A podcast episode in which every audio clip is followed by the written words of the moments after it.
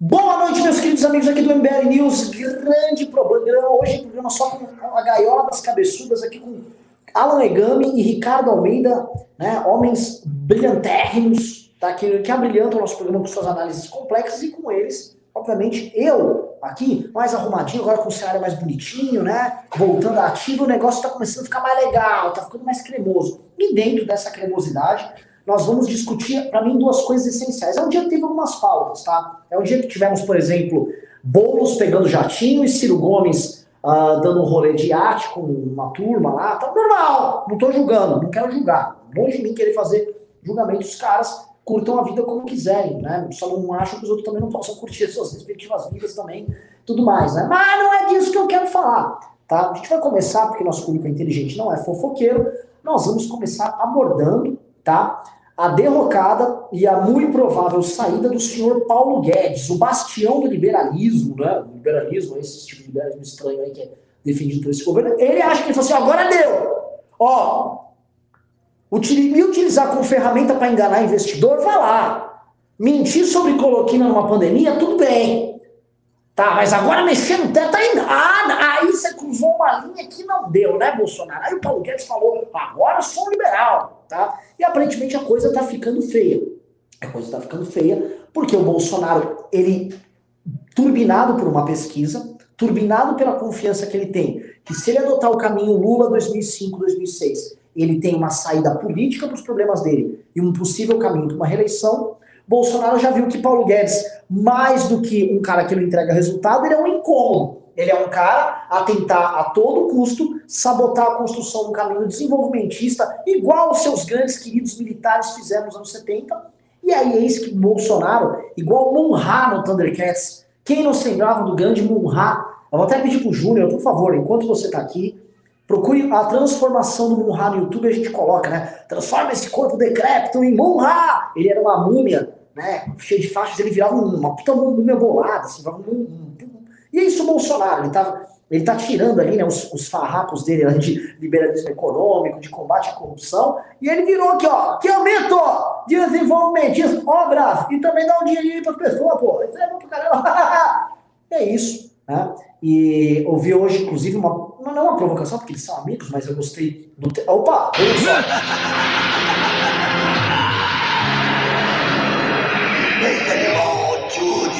pode ser um instrumento através do qual eu, Munra, o ser eterno, destruirei os Thundercats de uma vez por todas. Antigos espíritos do mal, transformem esta forma decadente em Munra, o divino eterno!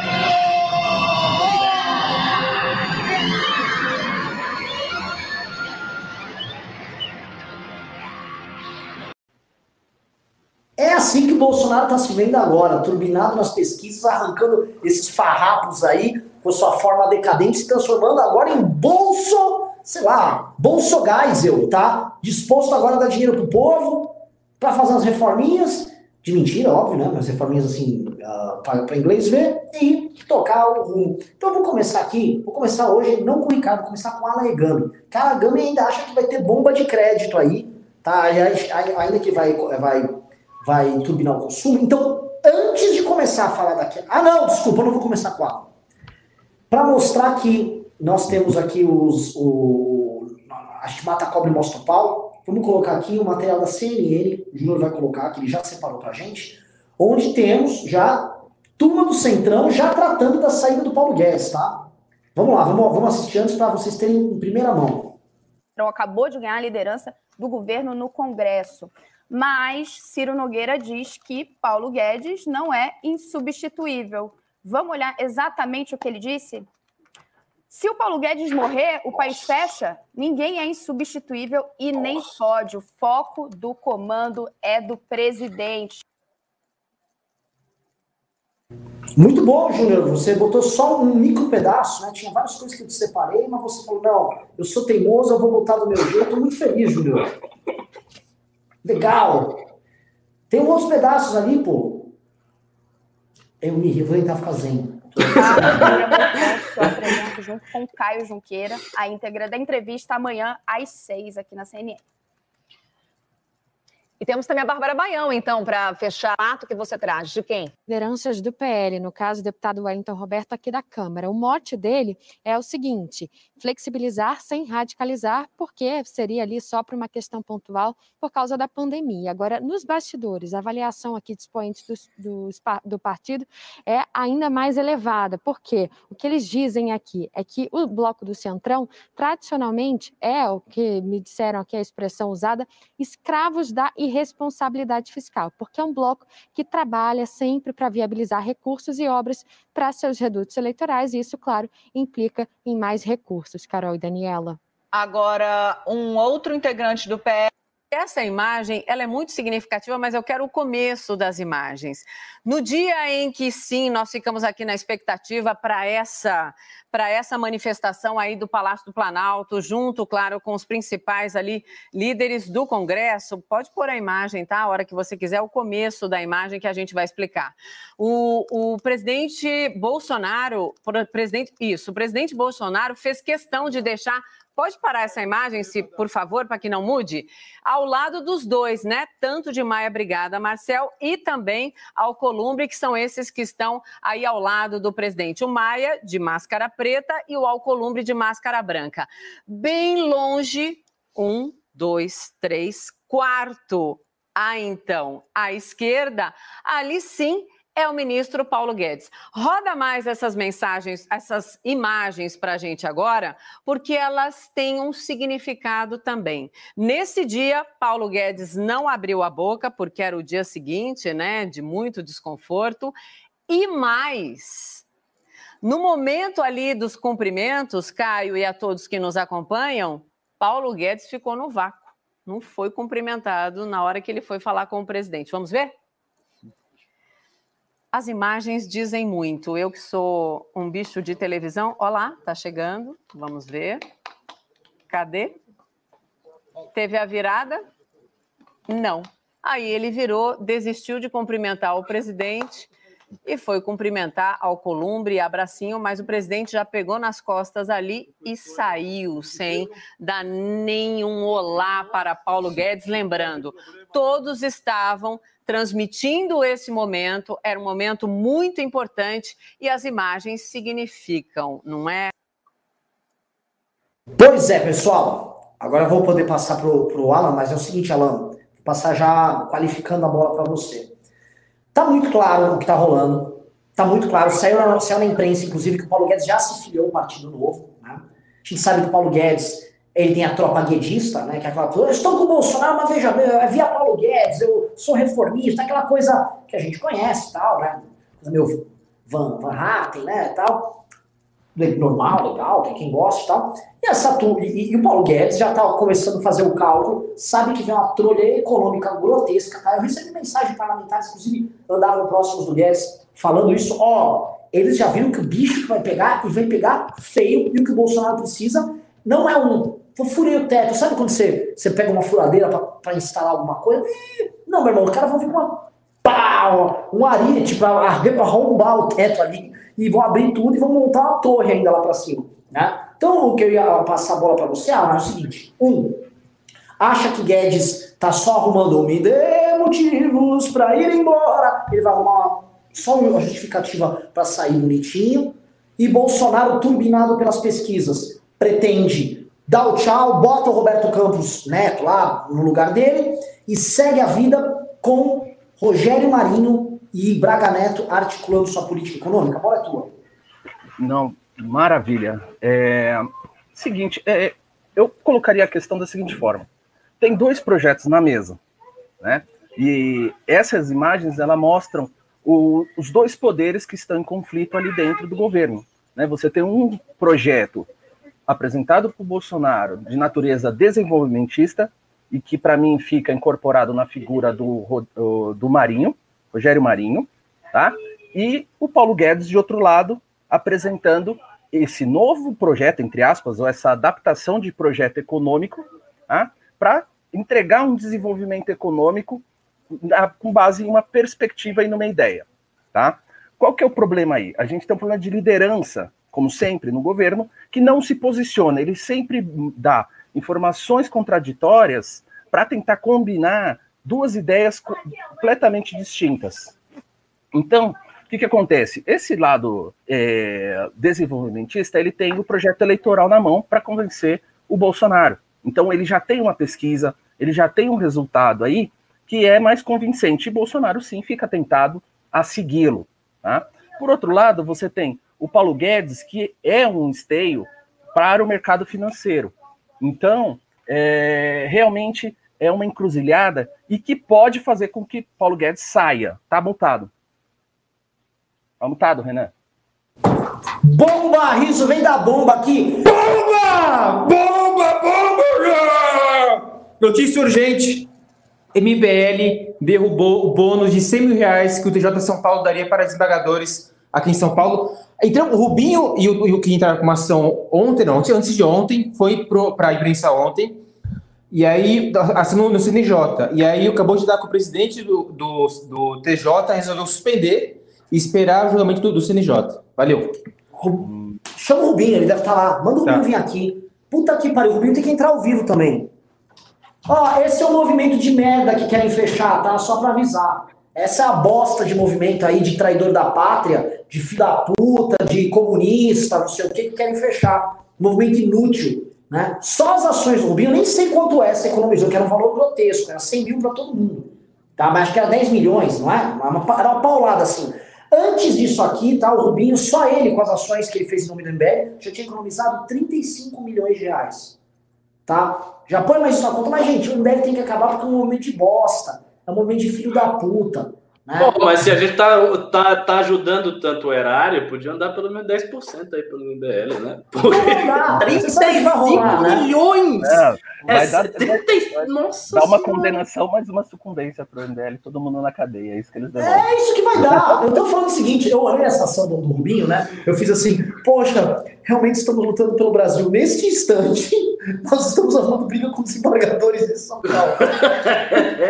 Vai dar certo, viu? Eu tô, muito... eu tô rindo e chorando ao mesmo tempo. tá bom, parabéns comigo. Que merda, que, mar... que maravilha, parabéns. Cara, põe no ar aqui a notícia então, pô. Bota aqui a notícia pra gente ler. Agora, né, a matéria sai na folha, não cita que é na nossa ação, né, no título. Porra, foi na nossa ação, caralho. É foda. Desculpa, desculpa ficar chorando aqui. Acho que o Júnior saiu, por isso que não subiu a matéria. Cadê o Júnior? Acho que ele saiu. Dá uma volta. É, é. Vamos lá, continua, Alan.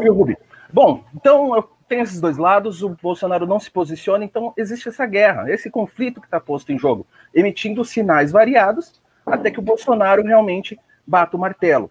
O do lado do Rogério Marinho, ele tem um parlamento do lado, além dessas forças interiores ao Estado, forçando o gasto público. Né? Então, só para colocar mais claro, o projeto desenvolvimentista, ele passa justamente pela manutenção do auxílio, tá? Que isso até um, parece que é um consenso nos dois planos, é uma coincidência. E você tem do outro lado a quebra e a superação do teto de gastos, porque é impossível hoje fazer um investimento em obras públicas sem que haja uma manobra fiscal, tá? E isso passa pelo teto de gastos. Né? Você vê, o Paulo Guedes hoje mandou um sinal, falou assim: eu quero gatilho no, no teto quando bater 95% do gasto público, né, você já pode fazer uma reforma fiscal, um ajuste fiscal. É, ou seja, o que, que ele está falando? Olha, a gente pode tentar um projeto aqui, tentando incentivar a economia, mas mantendo a matriz da, do ajuste fiscal. Por outro lado, você tem o desenvolvimentista falando não, tem que ser obra pública, que é o, o projeto Brasil, esse projeto que é gasto público, e você tem os auxílios, né? Ah, o que, que acontece? É, uma das manobras que eu prevejo com relação a esses desenvolvimentistas que eles estão tentando para quebrar o teto de gastos é justamente pegar o que restos da, do orçamento desse ano de guerra e jogar para o ano que vem, tá? Como esse orçamento ele é separado e ele não está submetido a essas regras de controle fiscal, eles usam isso para injetar nesses projetos de obras públicas no Brasil. Eu com certeza, com, é, assim, eu imagino que o Bolsonaro ele tem uma tentação para esse viés desenvolvimentista de gasto, de incentivo de obras públicas, é uma tendência natural. Só que, ao mesmo tempo, ele tem que fazer esse equilíbrio em relação a Paulo Guedes, que representa uma força importante da ala econômica liberal. Tá? Quer falar da notícia? Vamos, vamos lá notícia aqui, para vocês verem aqui. Ó. Vamos lá, sabe um pouco, Júnior. O Tribunal de Justiça de São Paulo decidiu suspender a criação de 19 câmaras extraordinárias que dariam prêmios de até 100 mil reais de embargadores, enquanto o Conselho Nacional de Justiça delibera sobre o tema. A medida foi assinada nesta terça pelo presidente do órgão geral, Francisco Pinheiro. O painel revelou na terça que o tribunal daria um dia de compensação para cada sete processos julgados pelos embargadores. Que delícia! Nas sessões de direito público e privado, cada um deles poderia participar de até 600 processos, que renderia até 85 dias de compensação. Convertido em dinheiro que é possível de acordo com a disponibilidade do tribunal, esses dias somariam aproximadamente 100 mil reais. 56 desembargadores juízes substitutos do segundo grau já haviam se inscrito para participar. Eles já estavam lá inscritos, né? Tava... Diante disso, o deputado federal Kim Kataguiri e o advogado da LBR, Rubens Nunes, pediram para que o tribunal fosse proibido de assumir essas despesas. Eles acionaram o CNJ. O levantamento da Folha apontava que a remuneração bruta de um desembargador em São Paulo é em média 56 mil reais, ou 44 mil líquidos, acima do teto, óbvio. O TJ de São Paulo afirma que a medida não implicaria em gastos imediatos, lógico. É um crédito até porque eles não estão precisando, assim. Sobre os valores, disse que os magistrados das câmaras ganhariam dias de compensação, abre aspas, porque recebem mais processos que os demais, para decidi-los rapidamente, circunstância que não significa ganho financeiro, especialmente nesse momento em que vivemos severo contingenciamento interno de gastos. Os caras estão controlando os gastos. Pois bem, então, enquanto o, CNPJ, o CNJ né, aprecia a ação ingressada pelo Kim e pelo Rubinho, não tem compensação. Eles já viram o seguinte, né, segura aqui a farra, vamos ver o que o CNPJ faz e tal, e vamos pedalar. Vamos vamos deixa o tempo passar, vai que rola, né? Esse é o trabalho de fiscalização que o movimento político sem rabo preso faz, né? Se nós fôssemos, obviamente, um movimento que ficasse só lambendo. A... Vamos dar um abraço pro Rubinho, gente. Corta aqui pra minha câmera, aqui, ó. Que máscara, Fala, galera. Ó, Rubinho, parabéns. Porra, eu tava, é eu tava. E aí, pessoal? Eu tava numa reunião, aí o riso entrou lá, eu não tava nem sabendo, porra. Pois que é. notícia maravilhosa. cara. Pois é, Rubinho, mas aqui, né, aquela fiquei- coisa. Assim, a gente é ruim. Olha pra ah, câmera cadê aqui, a câmera? Aqui, ó. A gente é ruim, a gente é sujinho, a gente faz tudo errado. Mas a gente consegue umas vitórias boas, né, Renan? É, Porra, cara. ninguém gosta da gente, mas é, é duro, é, posso falar, é duro de BR. Assim, me chamaram de maluco, porque porque era uma ação que a gente entrou contra o Tribunal de Justiça. Na prática, eu processei o tribunal. E aí a gente vê agora que, que, foi, que, que foi suspenso o pagamento do bônus, um absurdo, 100 mil reais para cada desembargador. Imagina a economia que isso vai dar para o país em geral. É, eu estava somando esses dias, cara, esse tipo de ação que gerou economia, que eu já entrei, deu 36,2 milhões de reais até hoje. Uma puta economia. Agora eu vou ter que somar isso de novo. É, eu tô meio ofegante que eu fiquei muito feliz. Eu estava no meio de uma reunião com, com, com um parceiro, eu saí pulando da reunião lá com o Riso.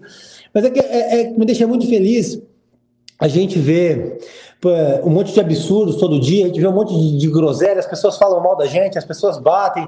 Hoje eu tive reunião com um cara que veio aqui tá, falar de, de, eleição, de um monte de coisa, e ele questionando o MBL, questionando a gente. Ah, os 400 milhões, né? Exatamente. Sou la- eu sou ladrão, né? É o ladrão. E aí, cara, eu eu vejo esse tipo de vitória, eu fico feliz, Renan, porque isso é isso que vale pra mim, cara. É isso é isso que vale pra gente. Agora sim, né, Rubinho? Uma crítica aqui a você, né? Hum. Você foi lá, porra, salvando o orçamento público, mas imagina o desembargador quando for me analisar.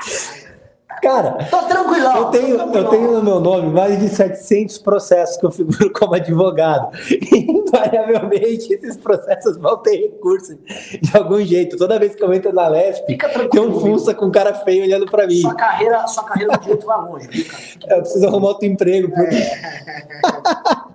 Mas assim, é uma puta vitória, porque é, o CNJ é o órgão responsável por julgar é, os tribunais, por, por, por analisar esse tipo de coisa. E aí o CNJ foi lá e deu um basta, falou, porra, isso é absurdo. E, e é uma, uma ruptura no paradigma do corporativismo do tribunal, no- no- no- na forma como o tribunal atua. É uma ruptura em toda a estrutura do judiciário. Faz tempo que eu entro com esse tipo de ação, Muita gente fala que não vai dar em nada, que não, tem, não vai acontecer nada. Tá aí, a gente consegue, dá para vencer, basta a gente ter vontade, fazer, ter um pouquinho de perseverança, o apoio dos parceiros que ajuda a gente pra caramba. Dá certo, eu tô muito contente. Eu tenho certeza que é uma vitória de todo mundo, não é uma vitória só minha, porque, pô, é, é um privilégio a menos. A galera tá perdendo emprego, são mais de, de 14 milhões de desempregados no Brasil, e os caras querem levar 100 mil de bônus, porque trabalharam. E, e, e, cara, tipo, é trabalhar de casa. Eu advogo da minha sala ali, o Renan vê. É no computador, você não tira a bunda da cadeira. O cara quer bônus de 100 mil, para isso é um absurdo, é um absurdo. E vão ficar sem, bem feito, se fuderam. Não fala assim dos caras. Ah, se, Renan, se Não, fuderam. não, vai embora daqui. Vai embora, eu vou- eu vou preso aí. Fica Valeu, gente. Ó, quem não tá me seguindo, arroba Rubinho Nunes MBL, segue lá, valeu. Cara, não é ele, né? Eu só tenho mais prerrogativa. Quero ver eu. Porra. Qual é? Pois é, desculpa, Alan. Não. Devolva a bola aí. Não, o Rubinho tá de parabéns mesmo, é uma economia. O cara que tem coragem de fazer isso sem ter imunidade parlamentar, sem ter uma estrutura aí por trás dele que garanta, né? Com a cara e a coragem é, é louvável de fato. Né? Bom, voltando então, então você tem um projeto desenvolvimentista, quebra do teto, que é uma coisa que a gente pode falar aí para frente, tá? Por outro lado, a gente tem Paulo Guedes. Então, a última instância, eu imagino, de Paulo Guedes seria abandonar essa regra fiscal, tá? Esses pressupostos.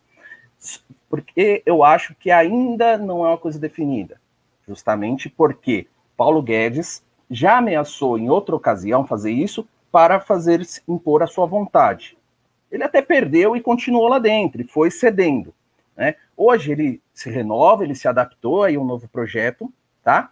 Mas isso passa justamente por não abrir mão para Rogério Marinho, que naquela reunião da gravação do ministerial que foi divulgada, se mostrou um adversário ali, claro. Então são esses dois pontos que estão brigando. Para esclarecer rapidamente, o que, que é o projeto Paulo Guedes? O projeto Paulo Guedes, ele é um híbrido. É, não dá para dizer que não é um projeto liberal, aparentemente, porque ele não ap apresenta completamente, tá? Mas o que, que a gente consegue imaginar? É, ele está fazendo isso por etapas. Então, ele parece que cede a esse estímulo por via é, auxílio para essa população mais pobre, que não deixa de ser um projeto liberal, desde que respeitada a questão fiscal, tá? Incentivando pessoas a entrarem no mercado de consumo, tá? E isso foi apresentado com Bolsa Família, que é cinco vezes menor do que esse programa atual, tá? Então, o que, que você tem? Hoje, uma economia de estagnação. Desculpa, desculpa. Bolsa Família não é cinco vezes menor, não. Eu acho que é algo. Parece que por, me... Parece que por mês o Bolsa Família custa 5 bi e o auxílio emergencial está custando coisa de 50. É, eu, eu tinha. Bom, a, a, ideia é essa. Né? Então, você tem um projeto aqui, é, Bolsa Família, que mostrou a, a, que esse contingente de pessoas pobres excluída desse sistema econômico passa a integrá-lo e consumir. E hoje, por outro lado, você tem uma economia que tem atividade produtiva em seu patamar de ociosidade quase no piso. Então você tem um espaço para crescimento sem geração aparentemente de uma inflação abrupta, não que a inflação seja ruim, às vezes ela é boa, hoje ela é baixa porque não tem produção, e você dá um choque de consumo, mas não passa só por esse tipo de estímulo, é muito mais do que isso. E aí está o segredo da coisa. Me parece que a segunda etapa da reforma fiscal, que ele anunciou de alguma forma assim, é a isenção fiscal da atividade produtiva. Então ele vai, estilo 2000, 2008, deixa a atividade produtiva comer solto. E aí você fala assim, ah, mas da onde vem o recurso? É aí que entra a tributação do CBS, que seria o CPMF ou qualquer coisa equivalente. Você estimula, dá um boom na, na economia produtiva, aumenta o consumo, gera emprego, e com isso a arrecadação passa a ser maior em termos de volume, e você compensa o equilíbrio fiscal. Tá? Algo parecido você vai encontrar, só para concluir, você encontra no Chile, onde grande parte das reformas, além das privatizações, que são importantes, é outro pressuposto do Paulo Guedes, foi a partir da estimulação de consumo. Tá? E aí a gente tem outras etapas em relação à desburocratização e a questão do dólar. Se, perguntar, Alan, você concorda com isso? Não sei, é arriscado demais é um, uma economia frágil do ponto de vista fiscal. Porque se for só auxílio e desenvolvimentismo, a gente vira Venezuela em seis meses, na minha visão. Então não é eleitoralmente bom. É, é, esse é mais ou menos o panorama que eu enxergo dentro do governo. Rick Almeida. Alan trouxe uma perspectiva Seguinte. econômica aqui, agora a bola é tua. A minha perspectiva é a seguinte: eu acho que Guedes está acabado. Já era, acabou. E isso fica claro na linguagem que o Ciro Nogueira usa. Prestem atenção para a questão semântica. Olha o termo que ele usa, a linguagem dele. E se o Guedes morrer, vai acontecer alguma coisa? Olha a linguagem do cara. Então, nos bastidores, o pessoal deve estar dizendo o seguinte: convence esse velho aí que o teto de gastos vai ter que ser flexibilizado e acabou. Deixa ele aí no governo fazendo qualquer coisa, convence e flexibiliza esse negócio. É isto. É esse deve ser o, o estilo da conversa dos bastidores. Entendeu? Por quê? Paulo Guedes não deu a reforma que disse que ia dar. Então, a parte reformista do governo já era e todo mundo viu que foi uma derrota fragorosa. Paulo Guedes não fez as privatizações que a Secretaria de Privatização ia dar. Não fez nenhuma. Todas as promessas do Guedes foram descumpridas, todas elas sem uma única exceção. Que respeito ele tem ali dentro? Nenhum. Nenhum. Então, a vontade dele em relação ao teto de gastos, se é sim, se é não, não, não interessa. Não interessa mais. Está muito claro que ele é um ministro fracassado, todo mundo já percebeu isso. A direita bolsonarista já percebeu, a mídia já percebeu. A, vocês podem também reparar, o modo como a mídia trata o Guedes é um modo de tratar um fracassado. Esse é o tom da mídia, isso é, isso é muito claro. É só ouvir com um pouco de sensibilidade que você vai perceber que é assim. Então, o que isso significa? Significa que ele não tem mais força ali dentro, não tem mais força, não tem respeito. Né? E nessa situação, o teto de gastos vai poder ser flexibilizado ou não. Isso aí vai depender de outros fatores que não importa a questão do Guedes especificamente. Mas eu vou dizer algo além disso, e aí é o comentário que eu realmente quero fazer aqui. Vocês sabem, eu já falei em vários congressos do MBL, que as duas matrizes básicas da nova direita são o pensamento conservador do Olavo de Carvalho e o Instituto Liberal. Vivo falando isso aí. Porque, de fato, é assim. E vocês devem observar que hoje nós estamos na fase em que Bolsonaro está jogando fora essas duas matrizes. Ou seja, essas duas matrizes ideológicas que confluíram na eleição do Bolsonaro, chegaram na eleição do Bolsonaro, estão sendo jogadas fora simultaneamente. É bom que se preste atenção a isso. Tanto o olavismo está perdendo espaço com Bolsonaro, pelo simples fato de que a troca do eleitorado faz com que a opinião das classes médias que os formadores de opinião do olavismo agitam importe muito menos, quanto o próprio Guedes está sendo jogado fora. Porque para ele ter essa troca de eleitorado, ele vai ter que romper certos princípios liberais. Então, o liberalismo não importa.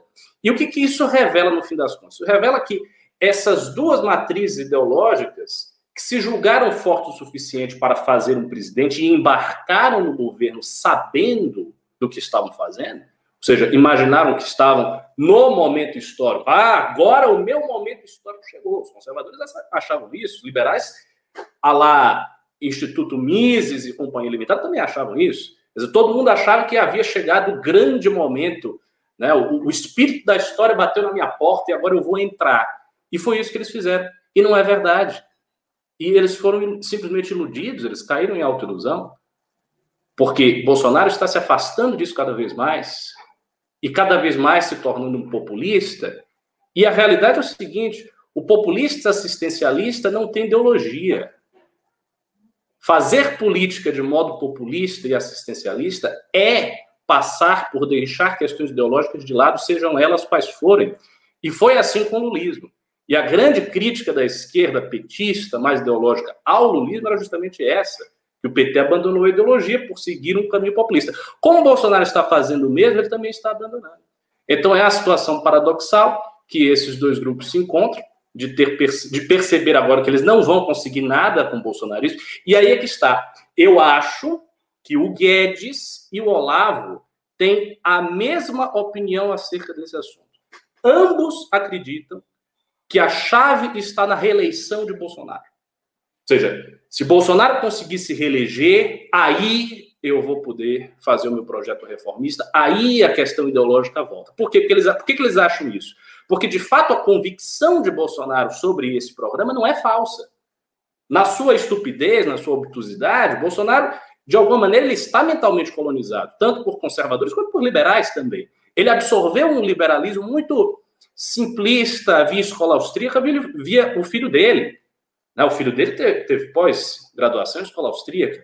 E alguém pode dizer, ah, mas foi só para aparentar uma aparência. Não sei se é só para aparentar.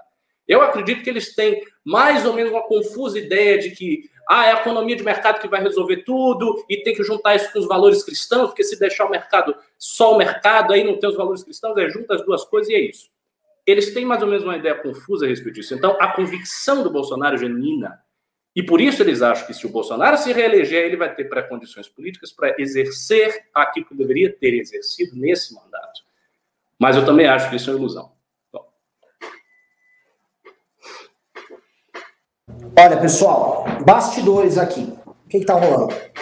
Paulo Guedes vai tentar a seguinte sacada. Ele quer mostrar para o Bolsonaro, ei, Bolsonaro, eu sei que eu não tenho muito crédito, sei que tudo que eu falo não anda, mas confia em mim dessa última vez. Eu quero seu Renda Brasil, tá? Eu quero que você gaste aí mais 100 bi, 120 bi aí com o seu assistência, porque você tem que se eleger. Algo que o Paulo Guedes falou naquela reunião vazada pelo Celso de Mello Paulo Guedes falou, ó, oh, precisa ganhar a eleição, tá? Então, assim, o Paulo Guedes, ele quer, ele falou, vou encaixar isso com o meu discurso de enrolar mercado. Então, o que o Paulo Guedes está querendo fazer, ele vai tentar misturar uma, uma, tal da famosa reforma no Pacto Federativo, lá, uma coisa que ele havia proposto, aí joga um caixa para lá, joga umas atribuições para os outros entes federativos para lá, e arruma um espaço na maluquice ali para encaixar o Renda Brasil no meio. Obviamente que não vai passar. Essa hipótese ela, ela é mais maluquinha até do que a CPMF. Então isso não passa. Isso não passando, o, o Bolsonaro, que tá igual um tratorzão, tipo, ó, vou pra cima, vou pra cima, vou pra cima, fazer o que fizer, quero o rei do Brasil, pô! O Bolsonaro também entra em pânico se acabar o, o, o, auxílio emergencial e não emendar outro auxílio na hora. Se não emendar uma coisa na outra, essa, essa, essa popularidade que ele angariou com os mais pobres, ela vai assim, ó, ela evapora. É uma popularidade pragmática. A gente vai entrar na pesquisa ainda. Eu conversei com muitas pessoas né, para a gente é, pegar aqui uh, como é que tá, mas enfim, vou chegar aqui no ponto central para mim dessa questão. O Bolsonaro vai precisar então meter uma CPMF, não vai conseguir, e o Bolsonaro pode tentar fazer um belo acordo aí de tentar mudar gatilhos no teto, dar uma cochambrada no teto, dar uma brasileirada no teto. Vira um teto que não é teto, vira uma clarabóia. Ó, tem uma parte, tá fechando ali, tem um buraco. Tá, mas é um teto? É um teto, mas é furado. Então ele vai tentar fazer a clarabóia de gastos ali com os caras para tentar enfiar essa maluquice. Vai rolar? Pro hoje. Bastidores, tá? Coisas não ouvem na CNN, já vi aqui. Provavelmente não. Tá? Provavelmente não. E essas coisas só vão esquentar depois das eleições. O que, que o Bolsonaro quer fazer? Outra coisa que eu estou adiantando para vocês. Por enquanto, o plano é mandar o, fim do teto, ou a clarabóia de gastos, mesclada com a Renda Brasil no mesmo projeto que é uma PEC. O Bolsonaro falar: vocês da esquerda aí vão votar contra ajudar os mais pobres? Seus monstros! Seu bicho!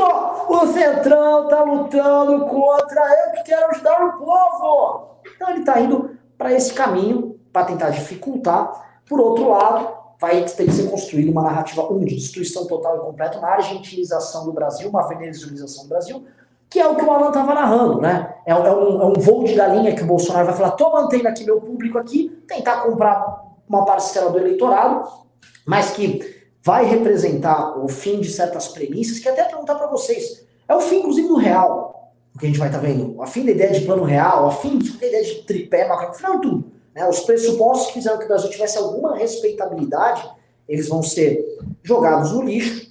E eu não acho que isso será tão fácil quanto muitas pessoas imaginam. E pelo que eu falei com interlocutores no Congresso, realmente não será tão fácil. E a galera, assim, aí os agentes de mercado, empresários, eles vão ter que começar a lidar com a realidade que vai bater a porta. Né? Porque aqui que, que vai acontecer? O que o Bolsonaro vai propor é isso que o Alan falou.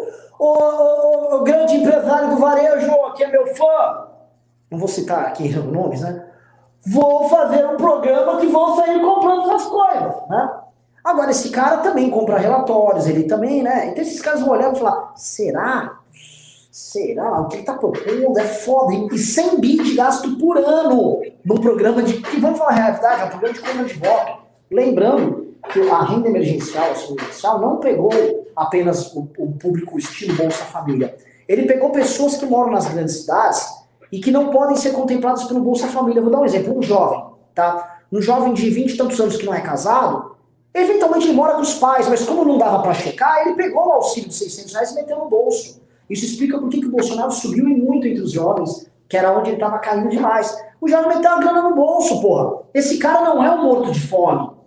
Esse cara eventualmente está estudando, mas 600 conto no bolso no mês. E falou, porra, tá aí, o mito não é tão ruim não. Gostei, ó, arma. Né? Então, o, o, óbvio que isso é insustentável, e acho que é um programa de hoje de compra de votos. 68 milhões de brasileiros foram contemplados com auxílio emergencial. É muita gente. É muita gente. É gente demais.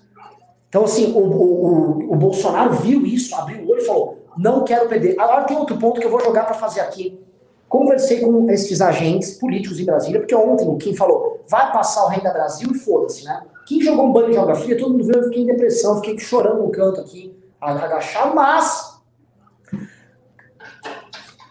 Fui, fui pegar informações. O que que, que, que, que, que Brasília, o que, que o, o, o pouco de tutano que ainda existe em Brasília está comentando? Fala assim, Renan, pense o seguinte: o maior programa de investimento público na história do Brasil é o consorciano.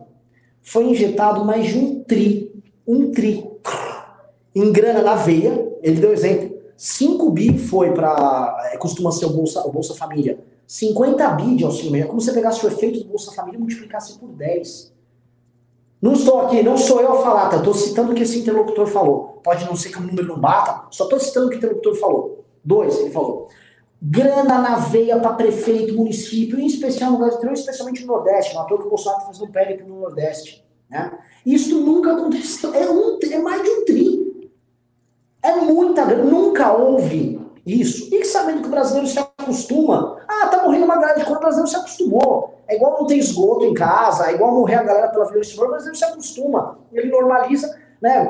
Parafraseando Monteiro Lobato, né? O Jeca Tatu é aquele cara que tem uma goteira na casa dele, aí ele põe uma panela no chão e mora com a panela, até dá um nome. Ah, essa panela aqui é a Cleusa. Né? Ele não vai arrumar lá, né? Esse é o exemplo do Jeca Tatu. O brasileiro costuma se acostumar com goteira ali. E vai, toca a vida, jogo que segue. Então o Bolsonaro está contando com isso. Mas, ao mesmo tempo, isso é muito anormal. Como ele mantém? Acho que aí é o ponto que foi muito importante a fala do Alan. É ele vem com um modelo desenvolvimentista de injeção de gastos, ele precisa arrombar o teto para isso, e manter algum tipo de auxílio, não no volume do auxílio emergencial, que é impossível, mas algum tipo de auxílio fidelizando este eleitorado, tá? Se conseguirem combater para que isso não ocorra, acho, acho que há um caminho para desfazer esta insanidade. Isso é uma insanidade, isso é chavismo. É, é, é rolê Hugo Chaves que ele está fazendo. Alan Egami. Não, é, é, é, basicamente o plano é isso. No começo da pandemia eu até brinquei, eu falei, ele, o, o Bolsonaro tem os dois mecanismos aí suficientes para seguir o Chaves. O primeiro deles, e mais importante, era o vale. Qualquer vale que ele inventasse seria um caminho para o populismo, seria uma tentação e na natureza dele, é, obviamente, é, seria um caminho é, que ele optaria. Então, é, não, é, não surpreende isso daí. Né? A questão, eu repito, por mais que goste da ideia, por mais que seja, ah, nossa, maravilhoso é, para esse público, é algo, é um voo de galinha, mas que essa galinha vai cair muito perto porque você quebra mecanismos importantes econômicos, você vai perder grau de investimento, você vai perder é, alguns, ah, você vai ter dificuldade de captar recurso. A gente, sem, sem estourar o teto de gastos, entre aspas, porque a gente estourou com a pandemia com 800 bi né, de recursos a mais. Então, o que, que acontece? Você, o Brasil vai chegar a 90% de comprometimento do, de relação dívida PIB. Se a gente aumentar de qualquer forma, do jeito que estão propondo, a gente quebra a, agora, entende? É, é inexequível isso. Por isso que eu acho que tem um certo tipo de bravata, tem um certo tipo de exploração eleitoral para depois você dar um certo recuo e volta para alguma coisa que tenha cara de liberalismo, que tenha um, o princípio desse tipo, porque é impossível chegar a, daqui dois anos dessa forma. Então, para que, que adianta ele fazer isso? A menos que ele tenha um golpe daqui seis meses, ele não chega muito longe com isso. Então ele vai gastar Ah. tudo e vai se queimar. Ah, mas quem costuma formular esse tipo de coisa não acredita que daqui a dois anos vai dar errado, né? A gente tem que sempre pensar com a cabeça de quem tá formulando, pra ele não vai dar. Porra! Ah, porque, sabe, olha, eu vou te falar uma coisa que todos eles falam, tá? Tem tanta obra parada e tem, desde a época do PAC da Dilma, a quantidade de obra parada no Nossa. Brasil, que eles acham, não, eu arrumo os investidores externos, taca a grana aqui, o Brasil também, pô, pega o Tarcísio, o Tarcísio sai tocando obra, a gente põe pra andar, vocês não sabem o que a gente tem de potencial que não tá sendo ativado e tal, tem bilhões e bilhões e bilhões, os billions and billions aí, né, os trillions and trillions do Guedes. Então, eles vão vir com esse tipo de argumento e eles não vão achar que isso vai, isso vai brecar ali. É a lógica deles. É, é, pode ser a lógica deles, mas eu não vejo nenhum mecanismo econômico da onde você tire isso daí. Você não tem, você vai emitir moeda? É, pera, pera, pera, pera. Não é? Uma coisa é você, Alan, na sua racionalidade, pertencendo ao povo japonês, tal, pá. Outra coisa é essa turma do gasto. Porque assim, eles não precisam estar certos, eles só precisam achar que eles estão certos. E, e, assim, se eles acharem estão certos, se o Bolsonaro falar, tô ganhando com isso, eles vão achar todo mundo junto. Eu, eu entendo, mas é difícil porque não são só esses atores econômicos que ah, tra- eh, trabalham nessa hora. Né? Você tem agentes externos, você tem é, é, pessoal do setor privado, você tem o próprio mercado financeiro sim que tem sua influência. Inclusive, uma dúvida que eu tenho nesse projeto é em relação à Maia. O Maia representa um empecilho, entre aspas, mas ele tem uma eleição para negociar. Então a gente não, não sei exatamente, tá? Mas assim, é, é- é- pode ser um discurso tentador, pode ser um discurso fácil, só que da hora você pergunta assim, da onde virá o dinheiro? Vai imprimir moeda? Vai emitir tesouro? Entendeu? Isso já gera consequências imediatas. Você tem uma queda da economia que qualquer é, algo, vamos dizer, ator privado, autônomo, vai interferir e vai dizer isso daí. Entendeu? E vai colocar na mesa. Tá bom, você vai.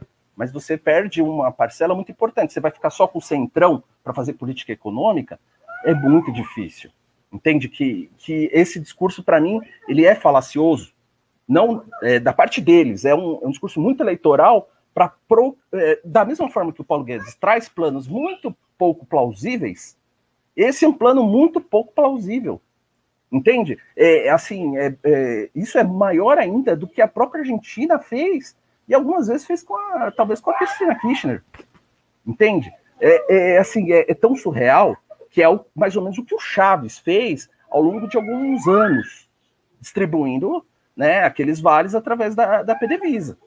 Entende que é, é assim, é, você não tem uma Petrobras agora para fazer isso. Você não tem aquele mecanismo. Vou, vou complementar, Alan, desculpa que eu tô fazendo, mas é bom a gente fazer essas picotadas para. O Paulo Guedes, na coletiva de imprensa da, de dois dias atrás, da saída do Salim, ele falou em. Não, nós podemos pegar nossas estatais aqui e criar um projeto, um plano, onde elas se tornam realmente mais efetivas. A gente pode pensar até uma maneira de rentabilizar o cidadão brasileiro que mais precisa. É isso! É o food stamp da PDVSA. Que o, Chaves falava: nós temos o petróleo, o melhor petróleo do mundo. Vamos pegar o nosso petróleo e ele vai se reverter em dinheiro para as pessoas. A mesma merda. É, mas isso é é algumas falas de Paulo Guedes, você entende que é outra ala, não é a ala que está sustentando exatamente esse caminho. Né? É um projeto um pouquinho mais realista, com base em algumas expectativas.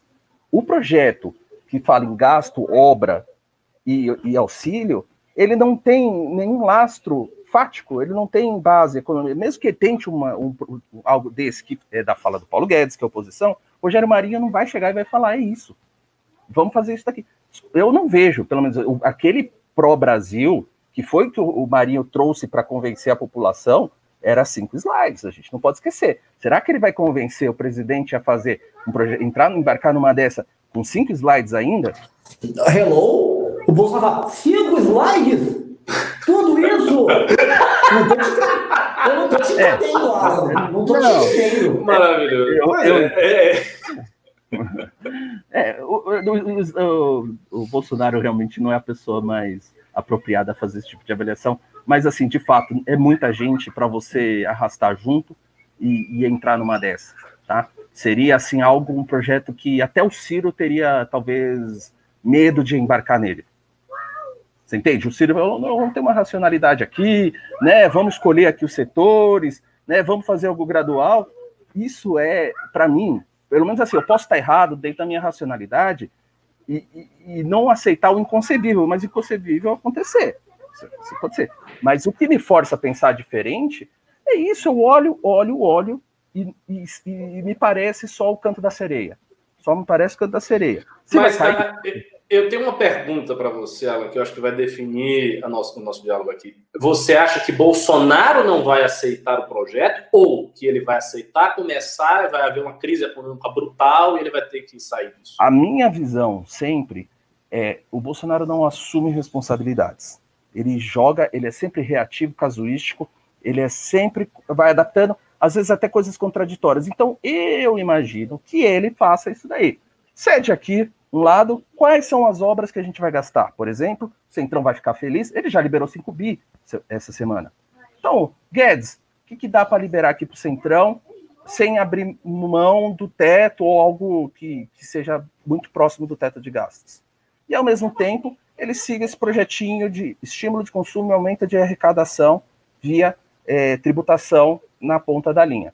Entende? Eu acho que ele vai tentar fazer isso e empurrando para ver se a economia tem uma reação, porque depende disso, né? A economia precisa ser reativada, senão a gente tudo que a gente falou aqui joga fora, né? E aí ele vai vendo até onde o auxílio dá para aumentar, onde dá para diminuir, né? Onde dá para fazer o orçamento renovado, né? Ali é, tentar mexer em algum espaço fiscal e assim vai. Assim é, é muito difícil. A gente vai chegar no final do ano, a gente vai discutir orçamento. Final do ano não, agora a gente já está discutindo orçamento com redução para a educação. Você acha que vai ser fácil convencer, estourar teto de gastos para esse tipo de coisa, com a educação travada? Sabe, é o tipo de debate que ele demanda uma complexidade muito maior do que está sendo posta agora. Por quê? Porque o, discurso fácil está dando o resultado eleitoral. Daqui a pouco ele fala: não, não é bem isso. Ele dá aquela volta para trás, fala: olha, eu tenho responsabilidade, olha, eu não posso fazer assim. E aí ele vai adaptando o discurso, vai levando, Paulo Guedes vai se arrastando, e aí a gente vai na tocada do, do Lero Lero. Eu concordo, Alan, que vai na tocada do Lero Lero, vai no estilo contraditório, vai falar um negócio aqui, vai falar, vamos fazer uma reforma administrativa, está no horizonte, haverá privatização, eu gosto, vai falar ali, vai ter os caras lá do mercado financeiro, vão, ah, isso aí, mito, tudo filho da puta tal, a gente sabe. Mas na hora do gás, assim, ele, vamos supor que ele passe o Renda Brasil. Você tem aí 100 bi para colocar aqui. Ele vai ter que gastar os 100 bi. Vai torrar os 100 bi. Ele vai ter que fazer a obra ou não fazer a obra. Vai vir a, a, a pica, vai vir para ele. E, e um estímulo contraditório, uma hora não funciona de tá. espaço. Eu, eu concordo. Pode ser que ele não faça nada, que é o que é a política dele. Mas a gente tem os pilares da economia que é justamente isso. Ou você faz dinheiro, né, ou você tributa, para conseguir mais dinheiro, ou você aumenta PIB. Entende? É, é assim, não é, tudo que sai fora desses três pontos, a gente está brincando de, de um mundo econômico que não existe. Entende? É assim, é, ele tem espaço para essas três coisas. Se ele emitir moeda, gerar essa dívida, não vai conseguir, a gente vai ter calote e já vai entrar numa crise. Sabe? Tributar, a curva de Phillips ainda se aplica de alguma forma. Não vai conseguir. O empresário não suporta mais. Aí você fala, ah, mas o CBS é isso? Sim, contando com o montante de arrecadação. Porque se a gente observar um detalhe, a CBS, em substituição aos tributos que estão aí, ele tem uma estimativa de arrecadação hoje no, no sistema que está de metade do que são esses tributos, o PIS, COFINS. Aí você fala, como é que ele vai substituir, vai aumentar a alíquota e vai ter uma arrecadação menor? Porque a expectativa é aumentar a base de incidência, e ter uma arrecadação maior. Entende que é, isso tudo ele vai só conseguir se houver um projeto via Guedes de estímulo à retomada econômica do país aos moldes de 2008. É isso que para mim é o plausível. Fora disso daí é mágica, entende? É, é coisa que não se sustenta há seis meses. É, é, é eu entendo dessa forma. A mágica pode vir da onde? Samuel Pessoa tem alertado isso é pegar desse 1 trilhão que você falou, 800 bilhões, que acho que é 800 é o número, dois terços, salvo engano, não foi anunciado, mas não chegou à ponta. Então, o que, que eles podem fazer? Essa realocação para o orçamento desse ano, e aí tentar isso daí. Só que aí você tem. É realocação para 21, você diz? É isso, dentro do orçamento, Você injeta esse, esse orçamento de guerra. Mas o rocambole isso, né? É pressupor que teria, teria que ter um orçamento de guerra furando a regra de ouro, aprovado pelo Congresso Nacional, um orçamento furado. Eu acho que não pode, cara.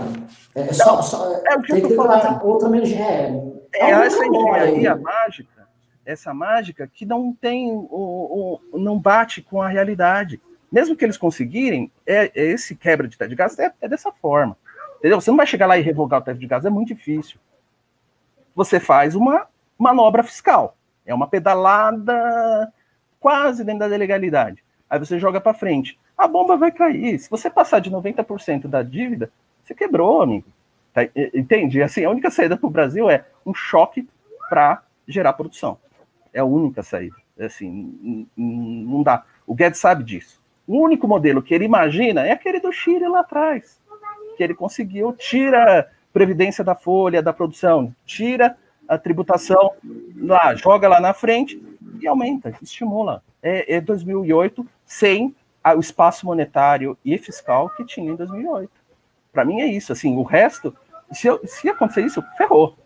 Entendeu? Se aconteceu, os caras falaram, não, vamos seguir Rogério Marinho, é comprar passagem para ir embora. Para mim é isso. Posso estar sendo exagerado? Pode estar sendo. Porque minha limitação intelectual não permite ter um plano que vá vingar de outra forma. Né? Não que o do Paulo Guedes seja tão plausível quanto, mas é, é o que os dados mostram, pelo menos. né? Assim, que indica. E, e entrando agora na pesquisa, tá? Vamos voltar para a pesquisa. A pesquisa mostra. É, é, é- é como se fosse uma pedalada de popularidade. Né? Foi isso que, pelo menos, Brasília estava lendo da pesquisa.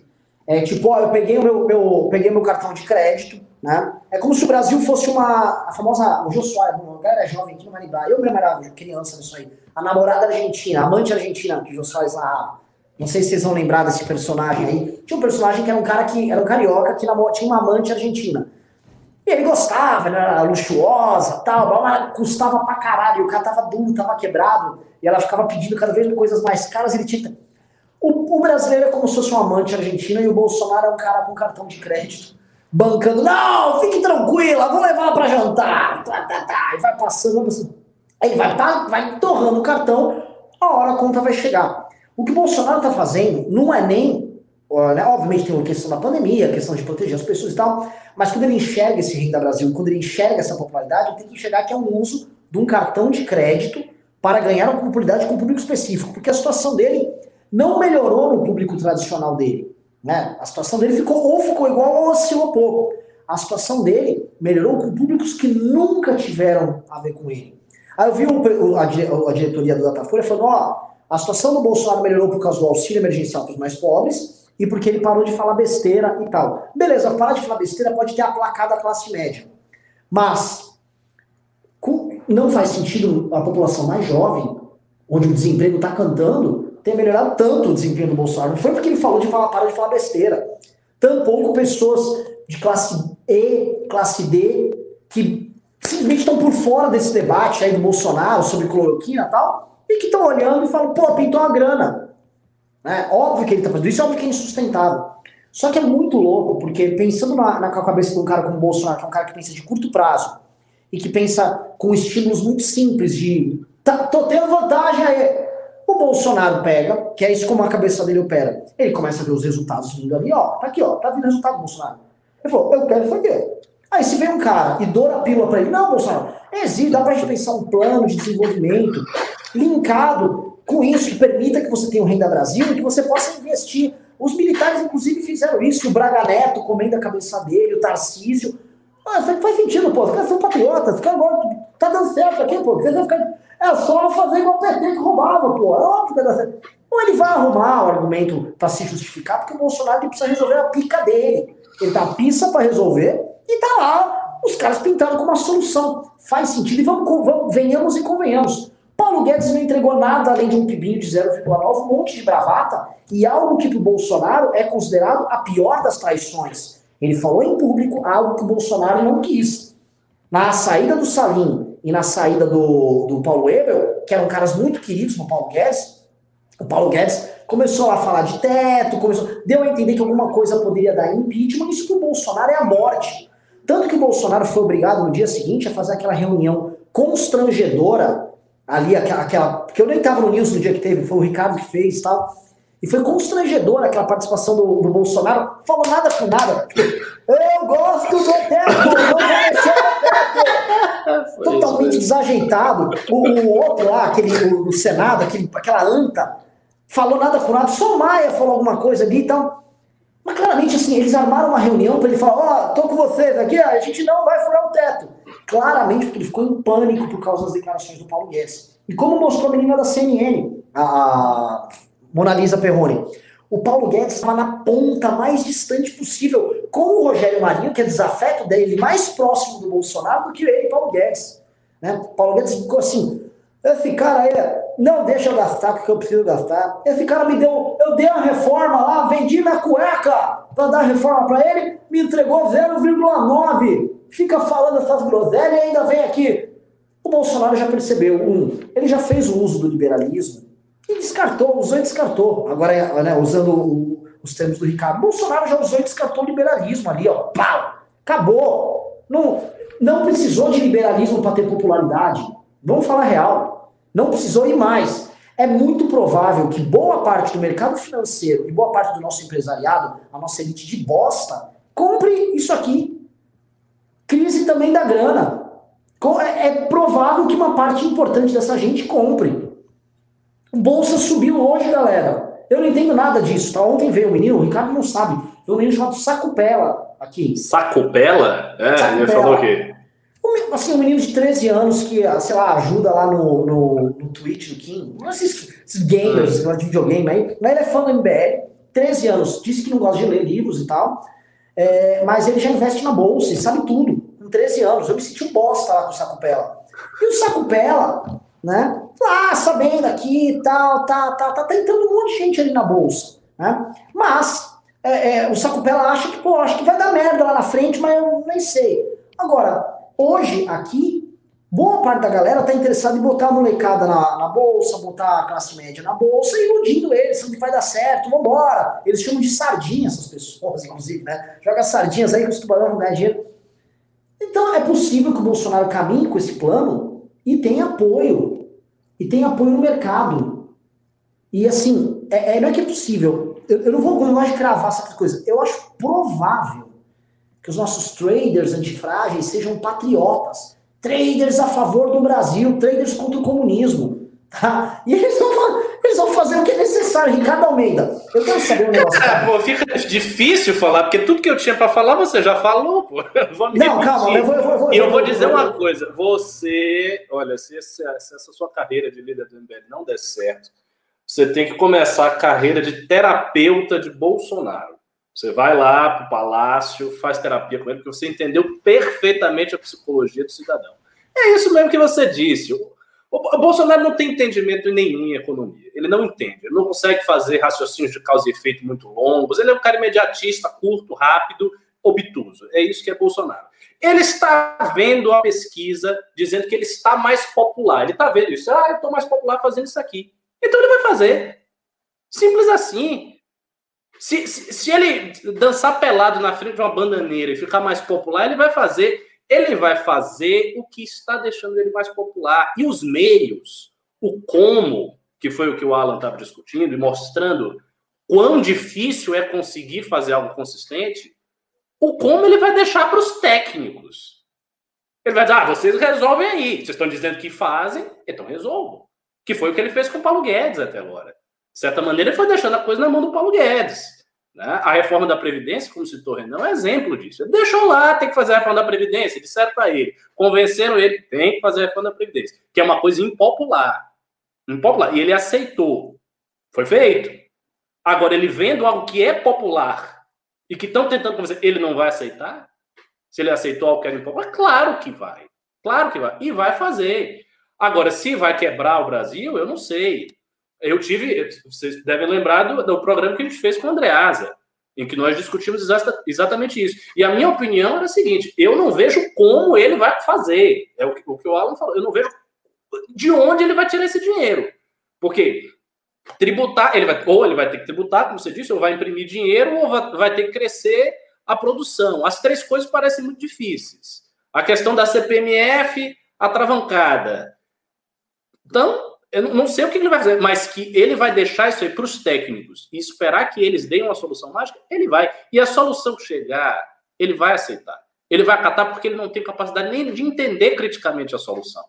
Não é um presidente que entende do que está fazendo, que pega uma solução em macroeconomia e analisa junto com o corpo técnico e procura entender. O Bolsonaro não faz isso. Claro que ele não faz isso. Ele, ele, não deve nem fazer isso, ele deve dormir na hora da reunião, ficar distraído, olhar o, o celular para ver jogo do Palmeiras. Ele não, com certeza, ele não fica prestando atenção nesses detalhes. Então ele vai deixar e a gente vai ver. Agora, uma coisa que você citou, Ampassan, e que eu quero reforçar aqui, é, né, é o seguinte: de fato, uh, o liberalismo não é popular. Veja, Bolsonaro está no momento mais antiliberal da trajetória dele como presidente e está com a popularidade mais alta. Então, o que, que isso mostra? Isso mostra que, em termos eleitorais, os liberais sempre foram descartáveis. Sempre foram descartáveis. Essa ideia. Tanto que eu, eu, me lembro de uma coisa engraçada, né? Na época que o Rodrigo Constantino era ainda um liberal, porque hoje nem, nem, nem sei que classificação possa dar ao Rodrigo Constantino, mas na, numa época que ele era um liberal e Bolsonaro se elegeu, aí ele escreveu no, no Twitter, né? Chegamos no poder. Aí o Carluxo, Calma lá, chega, chega, não é bem assim, não, nós chegamos. Quem chegou foi a gente. E, e isso, veja só, se isso vale para os liberais com muita força, isso também vale para os olavetes. E é bom que eles abram o olho para isso, porque eles também são descartáveis. Porque nós Essa... estamos, é, nós estamos no, no momento mais baixo da influência do olavismo e a popularidade de Bolsonaro está alta. Só que há uma diferença muito importante entre os olavetes e os liberais aí. Por quê? Os liberais não se identificaram com Bolsonaro com a profundidade que o pessoal do olavismo se identificou. Foi diferente. Tanto que, desde o princípio, havia vozes importantes no liberalismo que discordaram. O apoio que o MBL deu no segundo turno foi claramente pragmático, todo mundo viu. Né? A postura de alguns representantes do Novo, a postura de todos os liberais progressistas no Brasil, livres, etc., etc., muito mais independente alijada do bolsonarismo. Então, isso permitiu permite que o liberalismo brasileiro, a despeito do Guedes, a, despeito da presença do Guedes, tenha um certo afastamento. No caso do conservadorismo de Olavo de Carvalho e companhia, não existe. Eles se identificaram completamente. E é por isso que eles têm um dilema gravíssimo, que é o seguinte: olha só o dilema. Eles não, não podem, dizer, até podem, mas abandonar Bolsonaro seria muito custoso, porque você está abandonando a estrutura federal de poder, não é pouca coisa. E esses caras mamam nessa estrutura, esses caras têm o que perder se abandonar Bolsonaro. Todos os olavetes, por exemplo, que estão em instituições de cultura, nomeados pela União, todos eles caem no mesmo momento. Né? Se tiver uma ruptura grave, todo mundo cai. Então é, é custoso fazer isso. Por outro lado, eles não podem ter Bolsonaro muito fraco, porque Bolsonaro muito fraco significa que eles estão muito fracos também, afinal de contas, eles apostaram tudo em Bolsonaro. Então, eles têm que ter um Bolsonaro relativamente forte, mas aí é que está. O Bolsonaro está forte e eles estão enfraquecendo no processo em que Bolsonaro se fortalece. Então surge o paradoxo. Eles precisam do Bolsonaro forte, mas o Bolsonaro se fortalece com a fraqueza deles. E eles estão nessa situação paradoxal e não conseguem sair. E não conseguem sair. E eu acho, eu acho, que eles vão tentar levar isso aí com a barriga até a reeleição. É que nem o Guedes. Agora a diferença é o seguinte: o Guedes pode sair. É, essa é a diferença. O Guedes pode sair. Se o Guedes sair, o que vai lhe acontecer é pessoal. Né? Ele que se queimou em ser ministro da Economia, ok, vai manchar a biografia, mas ele pode sair. Nesse sentido, os liberais podem sair do governo, todos eles. Então, o apoio que Bolsonaro ainda tem residual no movimento liberal, esse apoio pode acabar tudo. Mas com o olavismo não é assim. E como o conservadorismo brasileiro passa pelo olavismo, o que, que significa? Que o conservadorismo não é assim. Então, o conservadorismo brasileiro está atado a Bolsonaro, de um jeito muito mais íntimo, muito mais profundo. É, eu, desse ponto, eu, Ricardo, eu não sei se é uma divergência em relação ao olavismo, e eu vejo que é uma leitura que a maioria tem feito também em relação à participação do olavismo no governo, tá? Isso para mim é importante, que é o seguinte, é, só há esse bolsonarismo, que é algo que renegou tudo que trouxe ele até aqui e se tornou algo pessoal. Então a gente vem com, a, com, as, com todas as fotos que a gente já citou, de liberal até a conservadora, mas o que permitiu isso acontecer é justamente a metodologia e a mentalidade olavista, tá? Que Correto. foi implantada. Então eu vejo assim, eu não sei se há uma diminuição na influência da opinião pública, na aparência pública, e eles fazem é, esse trabalho debaixo dos panos, esse trabalho sujo hoje, conseguiu uma acomodação, todo mundo pensa que está fraco e eles continuam tendo essa participação dentro do governo cumprindo a sua função. Porque assim, o bolsonarismo, por mais que ele seja forte em popularidade, como a pesquisa mostra, sem a sustentação na parte da, da rede, internet, influência, ele cai. Né? Então, ainda vejo essa importância. O que ele, só para concluir, devolver para o Ricardo, é quando a, o olavismo ele deixa de ter espaço dentro do governo para militares e essa, essas outras alas do centrão. Acho que nisso realmente tem uma redução e é normal. Mas é, eu acho que a participação deles é essa. Perfeito, perfeito. Eu quero qualificar a minha tese, porque você trouxe uma objeção em que eu vejo ressoar a objeção do Martin Vasquez. Né? Provavelmente ele faria uma análise muito. É, é sim, não, não vê, não. Parece, parece, tem reverberação. E é, e é uma objeção interessante, sim, por quê? Eu não acho que os Olavetes perderam espaço como se Bolsonaro estivesse hostil a eles e reduzindo intencionalmente o espaço deles. Não é isso. Eu acho que o núcleo do bolsonarismo continua colonizado mentalmente pelo olavismo do mesmo jeito. Isso aí não mudou nada. O que eu acho que mudou é a condição objetiva de dependência. Ou seja, não é a questão subjetiva, não é a questão da crença, é a questão da condição objetiva de dependência. Por quê? Porque a condição objetiva de dependência ela é mais forte da ala ideológica quando o eleitorado que ele tem é o eleitorado influenciado por eles. Se esse eleitorado que ele tem diminui, então a dependência objetiva dele diminui. O que não quer dizer que ele tenha mudado de ideia. E aqui, ah, agora ele não é mais um, um, um, discípulo do Olavo, agora o Carluxo virou, sei lá o que, um populista tradicional. Não, ele continua, eles continuam iguais. Agora, a condição de dependência objetiva, sem dúvida nenhuma, se desloca. E aí é que está. Quando ela se desloca, outros atores começam a falar grosso também. Independente do Bolsonaro querer ou não, pelo simples fato de que a condição de objetivo de dependência mudou. Então, quando o Bolsonaro se torna mais dependente do Centrão, objetivamente o Centrão ganha força política. Mesmo que na cabeça de Bolsonaro ele seja o mais fanático dos Olavetes, não importa. O fato é que a, a situação prática dele faz com que essas novas alas tenham mais poder. E isso é um problema. Isso é um problema. Porque essas alas elas são exigentes. Elas não querem todo mundo picotando e dizendo o que, que vai fazer ou não. Eu acho que a maneira de solucionar aí é a seguinte, que para mim eles já estão dando isso por pressuposto. É o que? É dizer, olha, haverá um grande efeito ideológico na tomada do eleitorado do PT. Eles já disseram isso. Haverá um grande efeito. Qual é o efeito? Quebrar o monopólio que o PT tem no Nordeste. O que não é mentira. Não é mentira. Não é um argumento falso. As premissas são verdadeiras. De fato, se Bolsonaro se consolidar como pai dos pobres do Nordeste por muito tempo, por vários anos, né, se ele conseguir fazer isso até o final do mandato dele, no próximo mandato, possivelmente a memória do Lula vai se esvaecer. E aí quem vai ser o, o cara é o Bolsonaro. Né? E aí muda tudo. Então isso tem uma consequência ideológica também, porque isso coloca esse pessoal dentro de um outro redil.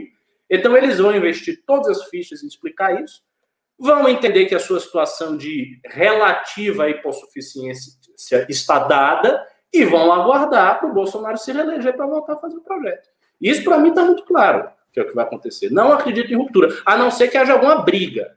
Se tiver alguma briga pessoal, aí pode acontecer. Mas olhando os fatos políticos friamente, como um analista frio, só na racionalidade, não acho que eles vão fazer, não. Acho que eles vão seguir nessa construção até o final. É, por isso que eu falei que não era uma divergência. É, é, é justamente isso. Não é uma ruptura, é uma substituição aí.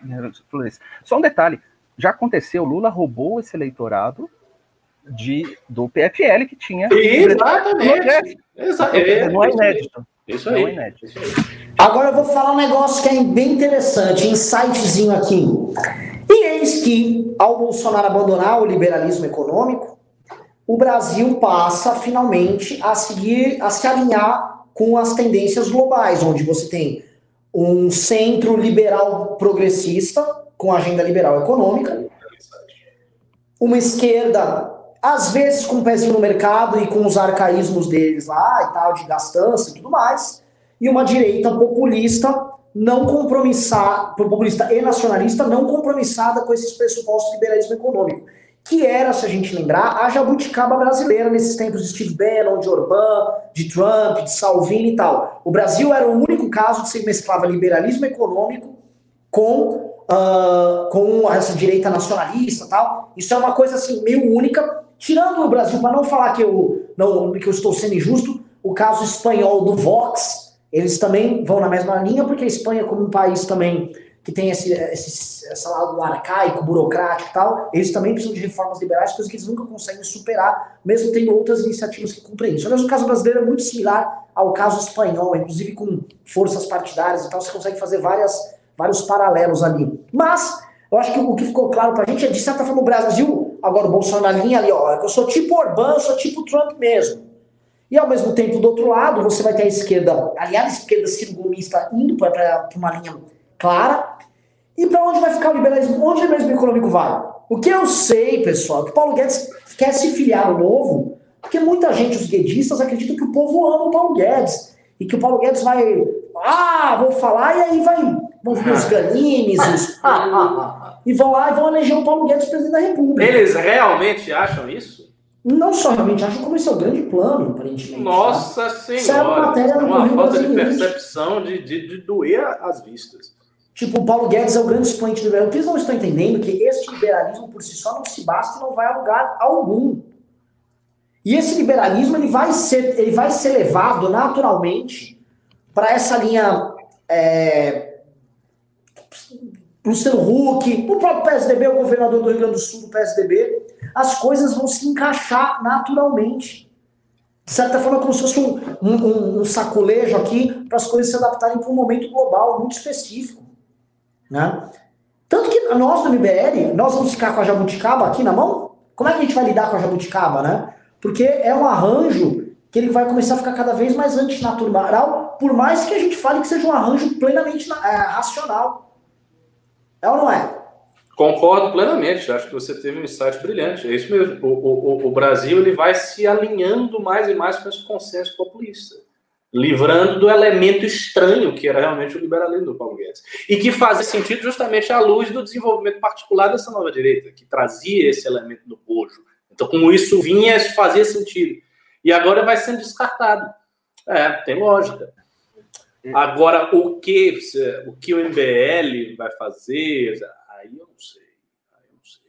Eu eu, eu, acho que a situação, eu acho que a situação do MBL é, é tremendamente paradoxal, complicada em tudo isso, porque a gente tem uma visão muito precisa do cenário. Eu acredito que o MBL amadureceu uma visão, eu diria, 100% realista do cenário. Essa análise que a gente faz aqui é o que está acontecendo mesmo. Isso aqui é, é a verdade tal qual. Então, conseguiu aprender isso aí, mas a nossa própria posição é uma posição delicadíssima, porque a gente não está perfeitamente natural em nenhum, nenhuma caixa. A gente não está bem na caixa do liberalismo, porque a gente faz certas críticas alguns simplismos liberais, o que já nos afasta de um pedaço. A gente não está na caixa dos progressistas, porque não é progressista. Também não está na caixa dos conservadores, porque não tem a mesma palavra. Então, a posição do MBL diante disso é, é muito, é, é, é muito sui generis. É muito sui generis. E isso faz com que seja difícil o trabalho, porque a gente não conta com uma onda maior. Meio que o público que segue o MBL especificamente é muito um público que tem essa visão muito sui generis das coisas e que não representa perfeitamente nenhum lado aí da grande equação global. É. É, é só, eu só vou fazer um comentáriozinho aqui, que é te passar um, um, o que eu acho uh, disso. De certa forma, é, os melhores momentos, por exemplo, do PSDB ou do próprio governo Temer foi quando ele atuou dessa maneira livre. Né? Por exemplo, quando o Mendonça conseguiu conciliar todo o lobby que a esquerda fazia ali no Ministério da Educação, uhum. as reformas estruturantes que foi feito no governo Temer e no governo Fernando Henrique, de certa forma, nem dá para falar que isso é uma tra tradição, porque são governos, mesmo Temer e a FHC, são governos muito diferentes entre si. É, o governo, o governo do FHC tinha uma lógica diferente do PMDB, que é a lógica clássica que qualquer prefeitura faz. O PMDB foi pro tipo de cooptação ao modo clássico, jogou aquele futebol 4-4-2, certinho, tava lá no modelo brasileiro. Mas eu acho que é, a gente tem que olhar para essas experiências e construir, assim, construir algo, porque tá sem saída.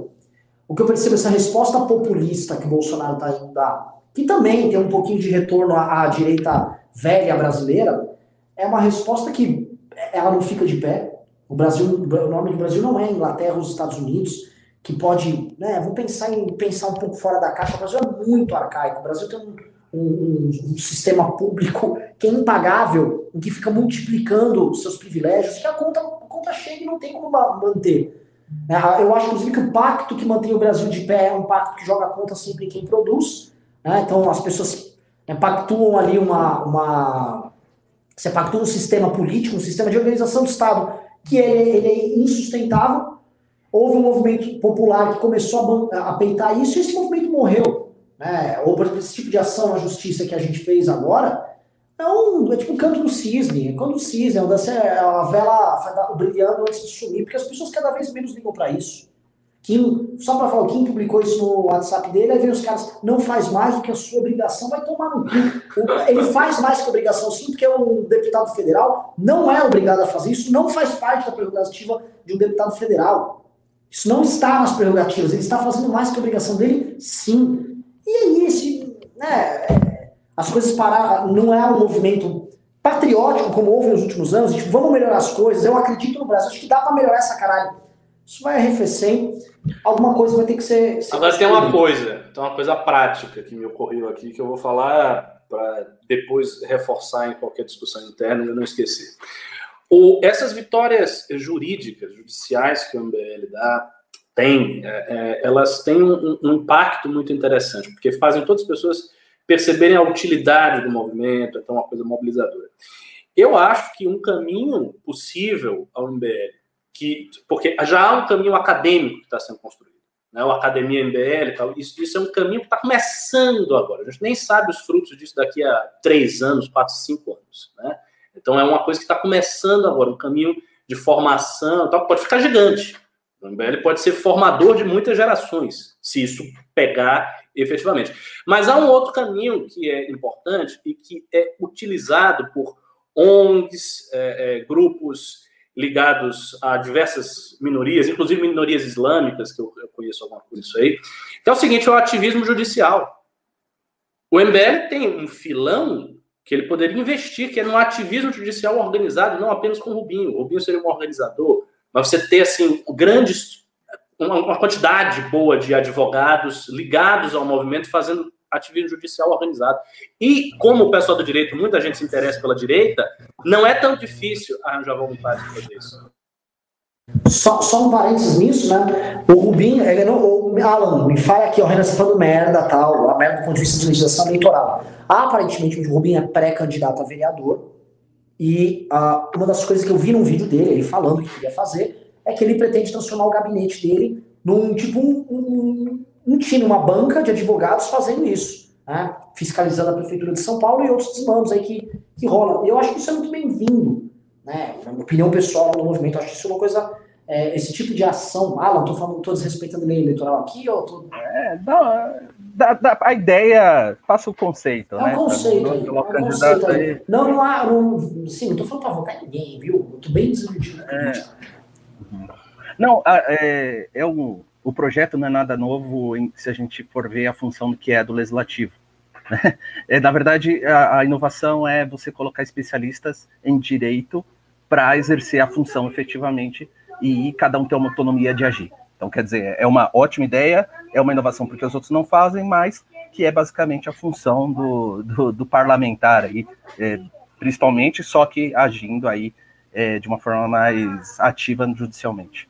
Né? Mas a, a, ideia vai se desenvolver, vai aparecer e vai ser interessante. Eu, eu tenho certeza assim que ninguém vai ter capacidade porque ele já tem a bagagem para apresentar tudo isso.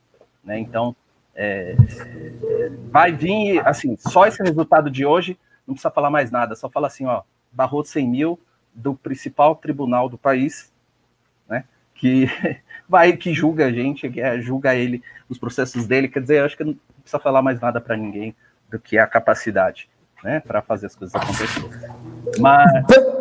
Pessoal, queria ir para os pimbas. Você quer comentar alguma coisa? O tema? Comenta e a gente vai os pimbas. Duas coisas rapidinho, que é, é uma concepção, e eu, só para reafirmar lá atrás, em cima do que o Ricardo falou e do que você falou. Questão econômica, liberal, eh, a gente tem que lembrar assim que é, o cenário que permitiu as grandes reformas e mudanças foram feitas por, principalmente por cabeças liberais, né? Às vezes o governo não tão liberal, mas ali quem a, a, encabeçava o movimento eram liberais. Então a gente pega a, Alemanha pós-guerra, ou anos 80, a gente vai pegar Suécia depois do, da quebra, você vai pegar Estados Unidos, Reagan, você vai pegar quem for. Então você tem é, modelos que ainda podem dar certo desde que você tenha o líder certo, que foi o nosso erro. Aí é que entra a ideia de movimento. Eu acho que é o nosso erro ali, e a gente volta um ano lá atrás quando a gente conversou, não é defender exatamente o liberalismo que o Brasil conhece. É defender um tipo de liberdade de pensamento que impeça que pessoas dessa natureza e a manifestação em massa chegue a esse ponto. Então, como movimento, por isso que eu falo sempre, olha, meu, minha aposta é sempre em movimento, não é nem a política, é a gente ter a capacidade de levar ao público essa, é, quebrar né, é, antes, o pressuposto para políticas desastrosas desse tipo, né, que é um povo livre. Esse livre que a gente fala passa por uma ideia liberal, mas é uma liberdade muito mais ampla. Eu vou, posso dizer assim, talvez um pouco do lado filosófico, é uma liberdade espiritual né, a liberdade que o povo brasileiro abandonou e Olavo quebrou ao meio para permitir a ascensão bolsonarista. Acho que o movimento, se achar isso concretamente, né, quando a gente fica pensando, é difícil executar. E aí é a, a função do Renan, né, de botar em prática como a gente, como movimento, vai chegar nas pessoas e fazer, é, mexer no sentimento das pessoas a cobrarem o que é certo, o que é liberdade, não caindo no personalismo, patrimonialismo, e assim vai. Então é, é isso, esse cenário que a gente tem que trabalhar. Vamos para os pimbas, pessoal. É, é, o seguinte, eu não tenho como ler os pimbas, vou ter que depender de outras pessoas, mas eu queria primeiro começar com os PicPayers, que hoje teve mais PicPay, viu? Ó, eu não sei se eles mandaram pimba, mas eu vou ler homenageando de mesma maneira. O Danilo Moreira mandou 100 reais, muito obrigado. Jefferson Keller mandou 5 reais, muito obrigado. João Lucas Figueiredo mandou 50 reais, muito obrigado. Pastrello mandou 10 reais, o André Wanderlei Pastrello.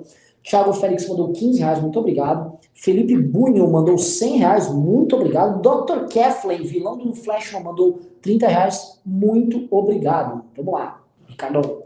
Quer que eu leia? Vamos lá. O Cardoso dou 20 reais, Sacupela 2046. Cardoso dou mais 10 reais, Paulo Guedes, comunista na Austrália. Naldo Santos, do 5 reais. Pobre, dinheiro na mão, calcinha no chão. Rico, dinheiro na mão, calcinha no chão. Classe média, dinheiro na mão, o governo toma para bancar os outros dois. Thalita Cadroli, do 50 reais. Muito obrigado, Thalita. É, Kleber Bernardo, do 5 euros. Essa notícia da ação do MBL. Shut up and take my pimba. Janaína Slage, do 5 euros. Parabéns, rapazes, obrigada. Ricardo Farnock, do 5 reais. Essa semana de poucos pimbas, vocês têm que fazer incentivos por mês. Os três maiores doadores do mês participam de um news e outros giveaways. Ah, gosto da ideia. Ontem, por exemplo, teve o Sacupela, foi um hit o Sacupela. Então, ele nem é pimbeiro. É só o Kim que deu lá um... Vamos lá. Mas foi um acerto excepcional, né? Porque o moleque é diferente. O moleque é bom, hein? O moleque é foda. É... Além de Sampaio dou 3 reais, Andrade Silva dou 5 reais, não falou nada. Eduardo Manica dou 20 reais, também não falou nada, obrigado. Carlos Neves dou 5 reais. Brasil, igual Tarcísio Freitas, não esqueçam. Dois, não tem nada de desenvolvimentismo, é só PAC com outro nome. Três, Instagram, lembra? Não aguarda. É, ele me mandou uma série de, de notícias importantes Eu vi, Carlos, não pense que eu tô ignorando, é que eu tô com tanta coisa na cabeça, eu só encontrei o Kim essa semana que ele veio para São Paulo, eu vou tratar disso com ele, prometo que eu trato disso com ele, amanhã eu te dou um retorno. Alberto Seabra, dos 5 reais. Depois do relato que o Kim deu ontem na live, eu digo que quem está acabado é o plano real com a eleição do bolso. João Lucas Figueiredo dou 5 reais. Parabéns, MBL. S mais, mas posso ajudar pouco. Falando da live, tentarei pimbar mais. Vanderlei Pastor 10 reais. Cara, não consegue nada eleito, agora precisa de outra eleição para fazer algo. Só se for para mudar a Constituição para se reeleger para sempre. Então, um comentário a respeito disso. É, existe, é, é, eu não estou dizendo que eles têm a razão, mas existe uma certa plausibilidade no raciocínio, segundo o qual o mandato de Bolsonaro na reeleição será mais forte do que o mandato dele agora. Por que, que isso é plausível? Porque os escândalos mais graves que nós estamos vendo envolvendo Bolsonaro estão acontecendo agora. Se ele se reeleger, o que, que isso significa? Significa que ele atravessou esse mar de escândalos e conseguiu passar por eles. Então, eles perdem muita força política. Tudo que vocês estão vendo perde força política. É claro, outros escândalos podem aparecer, ok? Pode aparecer novos escândalos depois dele ser reeleito, ou o pessoal pode segurar esses escândalos de agora para que os desdobramentos apareçam depois. Isso é possível.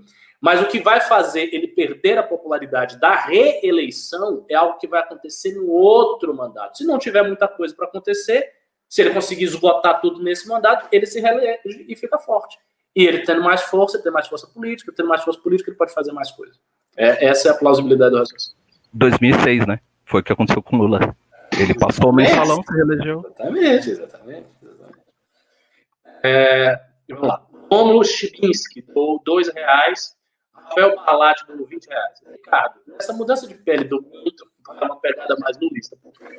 Se falando demais do público que ele elegeu em 2018, ele ficar tão parecido com o bandido Lula aqui em 2022, o mais pobre, contínuo, é, que votaria no Lula, pode vir a votar nele uma parte que do PT, pode também haver um vácuo, o número de eleitores da média, da classe média órfã ser maior que o esperado para o Moro e etc., com a viabilidade eleitoral é até maior, tenho muitos, ele foi doando aqui, mandou uma.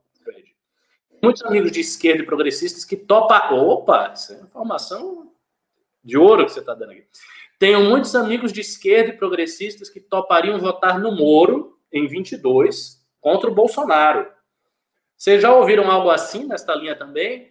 A única pessoa que eles põem fé na esquerda é o Ciro, mas não tem visto muita força nele ainda contra o Olha, você deu uma informação bastante interessante. Eu não sei se os seus amigos progressistas são amigos peculiares ou se isso representa um consenso que está se formando nas alas progressistas. Ou seja, a ideia de que o Bolsonaro é tão terrível que qualquer coisa do lado do Bolsonaro eu voto para o Bolsonaro não assumir. Pode ser. Assim, a esquerda exagera tanto os traços negativos de Bolsonaro e faz dele parecer um demônio tão terrificante que essa opção pode soar plausível na cabeça de muita gente. É interessante o que você está dizendo. Eu acho que sim, eu acho que se ele mantiver essa mudança, ele pode tomar o público do Lula, não é impossível. Não creio que ele faça isso em um ano ou em poucos meses, não é tão fácil assim, a coisa demora, a coisa é longa, a memória do lulismo é longa, os governadores que ganharam os governos no Nordeste são petistas, do PSB e aliados, então eles têm uma base material forte isso aí, então não é uma coisa simples de mudar. Mas pode ser que, que sim, ele consiga ao longo do tempo. E esse dado progressistas eu não sabia, não. É, vamos lá, que mais? Romulo Chibinski, do dois reais. A pandemia se tornou uma muleta macabra? Exatamente. Aliás, bela, bela expressão, muleta macabra. É... Rafael. Ah, não, já foi. João Lucas Figueiredo, dois reais. Finalmente consegui pimbar pelo PicPay.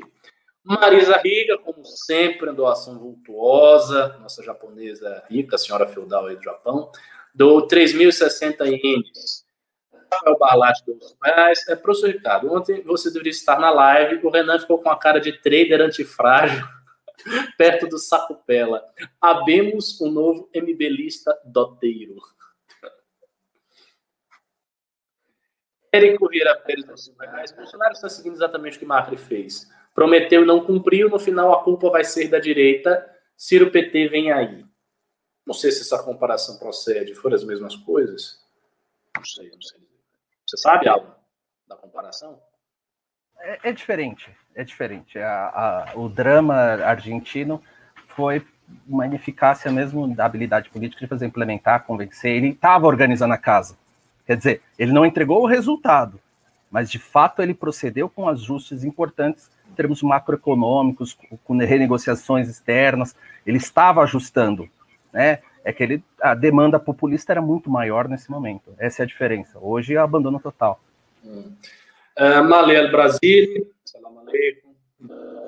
Escolar MBL, vai na caminha, é o que dá para fazer para a edição do café da manhã, que está muito bom, mas não aceita pagamento. Não aceita pagamento? Por quê? É porque tá, por erro deles, tá? Por erro da molecada do MBL, News Morning, eles ficaram botando vídeos e músicas lá, aí deram strike lá, vai ter que recuperar a monetização. Mas dá pra doar pelo PicPay, tem gente doando pelo PicPay. Mas eles perderam a monetização. Cagada lá, cagada né? Lá cagada não é minha. Mas não aceita pagamento, então avisei que gostem ou não, pimbaria agora à noite. Dou mais 10 reais, e esse aqui para a edição da noite. Não, valeu, um diplomata. Se o Macedo dou 2 reais. Quanto tempo o Guedes vai aguentar nesse governo? Sinceramente, não sei. Eu acho que ele vai tentar ir até o final. Talvez se, se furarem mesmo teto de gastos, pode ser que ele saia. Agora, o Ricardo, percebam algo, né? Bem interessante, né? Acho muito engraçado que agora o Guedes chegou no limite dele, né? Agora chegou no limite dele, né? O Bolsonaro atacar todo, todo o movimento liberal brasileiro, tá? Botar a máquina de, de destruição de reputação, tá, tudo bem. Né? O Bolsonaro fazer o que fez na pandemia, o Bolsonaro sugerir numa reunião com os militares tentar dar um golpe de Estado fechando essa tá tava tudo bem pro Guedes. Agora, Mas aí é que está. Eu tenho uma explicação perfeita para tudo que você falou. Manda. Bolsonaro atacando o movimento liberal. Não. O Bolsonaro ataca os liberais que o criticam. Se o movimento deles, que é liberal, não critica o Bolsonaro, eles não são atacados. Os liberais que estão com o Bolsonaro dizem, eu sou liberal, estou com o Bolsonaro 100%. Ele não é atacado, ninguém ataca, não. Liberal, oh, liberal, que bacana. Ele ataca os críticos. Ele chamará o liberal que está com a bunda esperando a piroca comunista são os críticos, não são todos. A questão do, dos militares. É, o Guedes imaginava, ah, eu vou ser o Roberto Campos da, da nova ditadura, vou... entendeu? Então, assim, essa coisa do autoritarismo depende. Mussolini colocou um ministro liberal, ministro do governo, Alberto de Stefani. E aí? Então, as coisas são adaptáveis. É, Tiago Cardoso doou 5 reais. Favor de desbanir Ricardo Ribeiro S. Ele é dos nossos. Ó, oh, ô Júnior, anota aí o nome do cara para desbanir. Estão desbanindo. Carlos Salles dou 20 reais. Sobre a bolsa, isso me lembra o 14 de julho da França, cujo germe foi a fraude da companhia do Mississippi. Daí, não sei não. De memória, não sei qual é a referência da não. Daxis, Daxis 32 dos 5 reais. Por favor de banir Tony Fernandes. Ele é dos nossos. Larissa Gomes também. Mais alguém? Larissa Gomes, Tony Fernandes. Ok, ok, ok. Rodrigo Basso, do 10 reais. Para. O meu áudio tá ruim? Tá meio que um robô, tá dando um eco, sei lá. É a internet, então. Agora aqui, tá aqui... bom. Agora tá bom. Não, aqui tá, tá normal. É, Rodrigo Laço do 10 reais. Parabéns pela força e persistência de vocês. Acabaram os pimbas. Tem que ter mais, foi pouco. Pois é, pouco pimba, né? Hoje economizamos a, a, alguns milhões aí para, pelo menos o estado de São Paulo. E, né, galera. Ah, ah, né? Pô, que tristeza, pessoal. É, foi 10, pô, 10 milhões que economizou. É, foi uma fortuninha, hein? Foi uma fortuninha bem da, bem da bacanuda, né? Vamos ver, vamos ver. Vai precisar, vai precisar de dinheiro para pagar os honorários dos advogados do Redan, né? É, exatamente. Tem, vai ter esse problema lá. Ó, veio um pimba aqui. Eu vou fazer o seguinte, eu vou, eu vou ler o pimba direto do chat. Não precisa nem, nem passar. Chegou aqui, eu vou ler. Rafael Barlatti, do 20 reais. Renan, você também sente um ar de calmaria antes de uma grande surpresa, surpresa por parte do Alexandre de Moraes?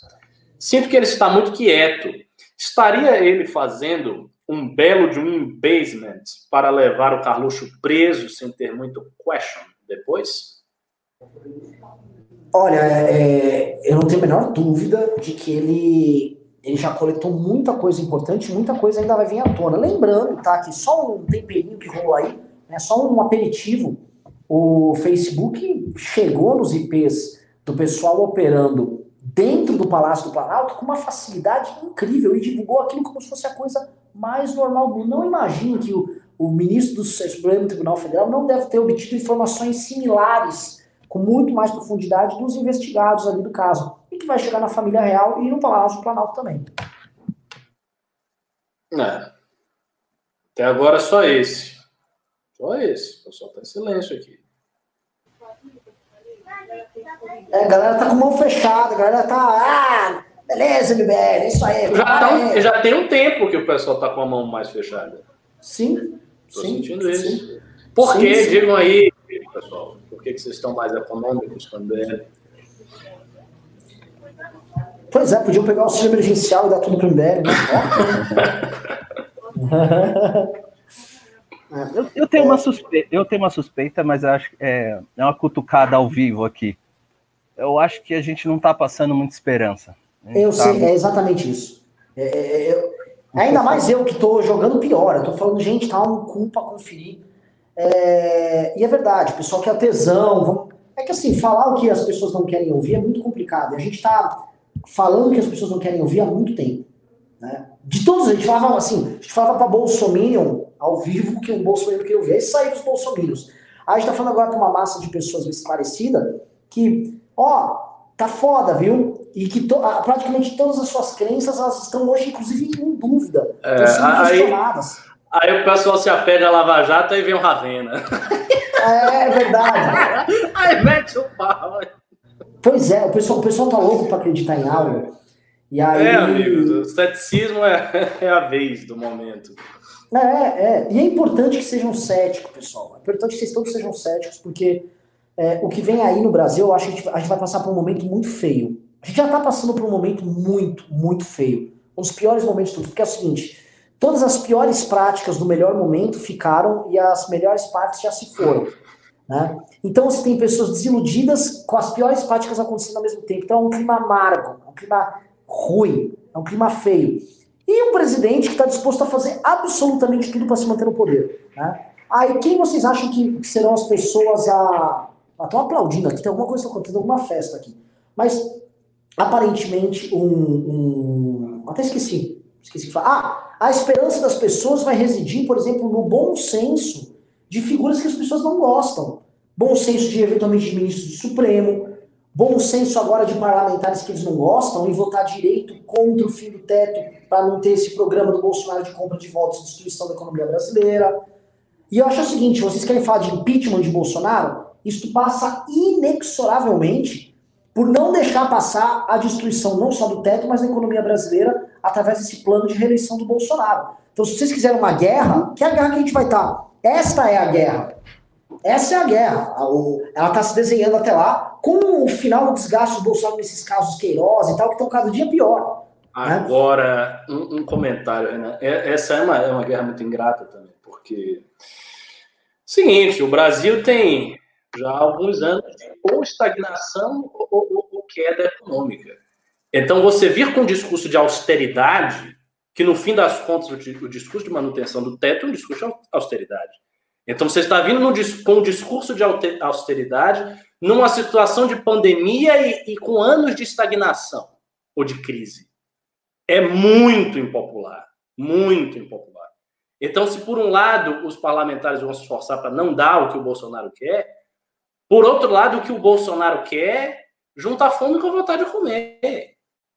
Tipo, as pessoas, a gente está saindo de uma pandemia e a galera está sem emprego. Então, o discurso do auxílio é uma coisa, tipo, é muito popular. É, é feito Eita, caiu o Ricardo pra vocês? a puta de uma outra pauta impopular que o MBL vai levar. O MBL está se tornando um grande especialista de pautas impopulares. Necessárias. Sim. Sim, sim, sim.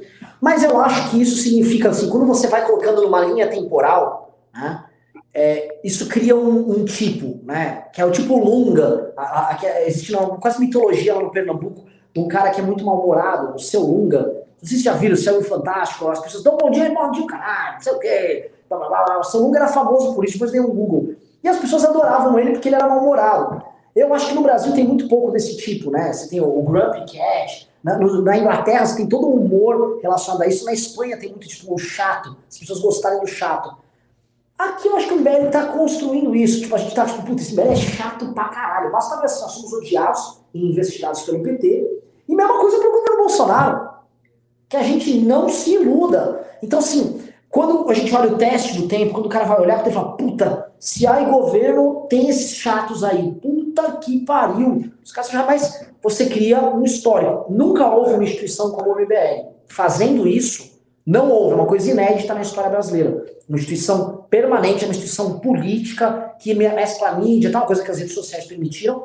Mas o caráter dela é, é muito particular e tem uma personalidade muito única. Né? Ninguém, não basta o seguinte, todo mundo quer o fim do MBL, o MBL está sempre nas notícias. Que fim é esse? É sempre nas notícias. Nenhum outro movimento da direita tá. Ai, a, nas ruas está lá com o Bolsonaro. Tá, tá com o Bolsonaro. Alguém sabe o que é nas ruas? O que, que é nas ruas? Nada! Os caras que saem do MBL sempre montam movimentos. Sempre. Tem sempre pseudo-movimentos montados por gente que sai do MBL. Não sai não nada. É uma coisa linkada à personalidade deles, depois ganharam uma eleição. É sempre isso. Né? Então, assim, tem uma coisa, até uma mitologia a respeito do MBL. Tem pessoas paradas pelo MBL, por todos os lados. E eu não sei o que, o MBL faz para ter esse, esse, lance, porque a gente nem, a gente nem, é as pessoas nem gostam da gente. Mas tem alguma coisa aí. Bom, vieram alguns pimbas a mais, mostrando que o pessoal gosta do MBL. Vamos lá. É, é, Eduardo Perales, do 1890, não falou nada. Estevão Felipe, do R$1,00.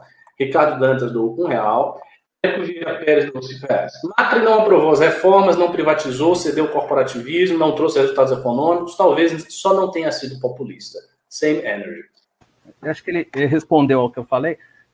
Tem, tem, tem razão na pontuação. Eu digo que a atuação dele foi incompetente por outros aspectos. Né? É, é, é isso, ele não, não conseguiu atender a uma expectativa populista né? aliás, da população. Então, não conseguiu efetivar, não, não acho que foi bom, acho que foi horrível, mas é diferente ainda, não deixa de, de ser assim. Não teve o, o, o grau de esforço foi um pouquinho maior do que em relação ao que o Bolsonaro fez.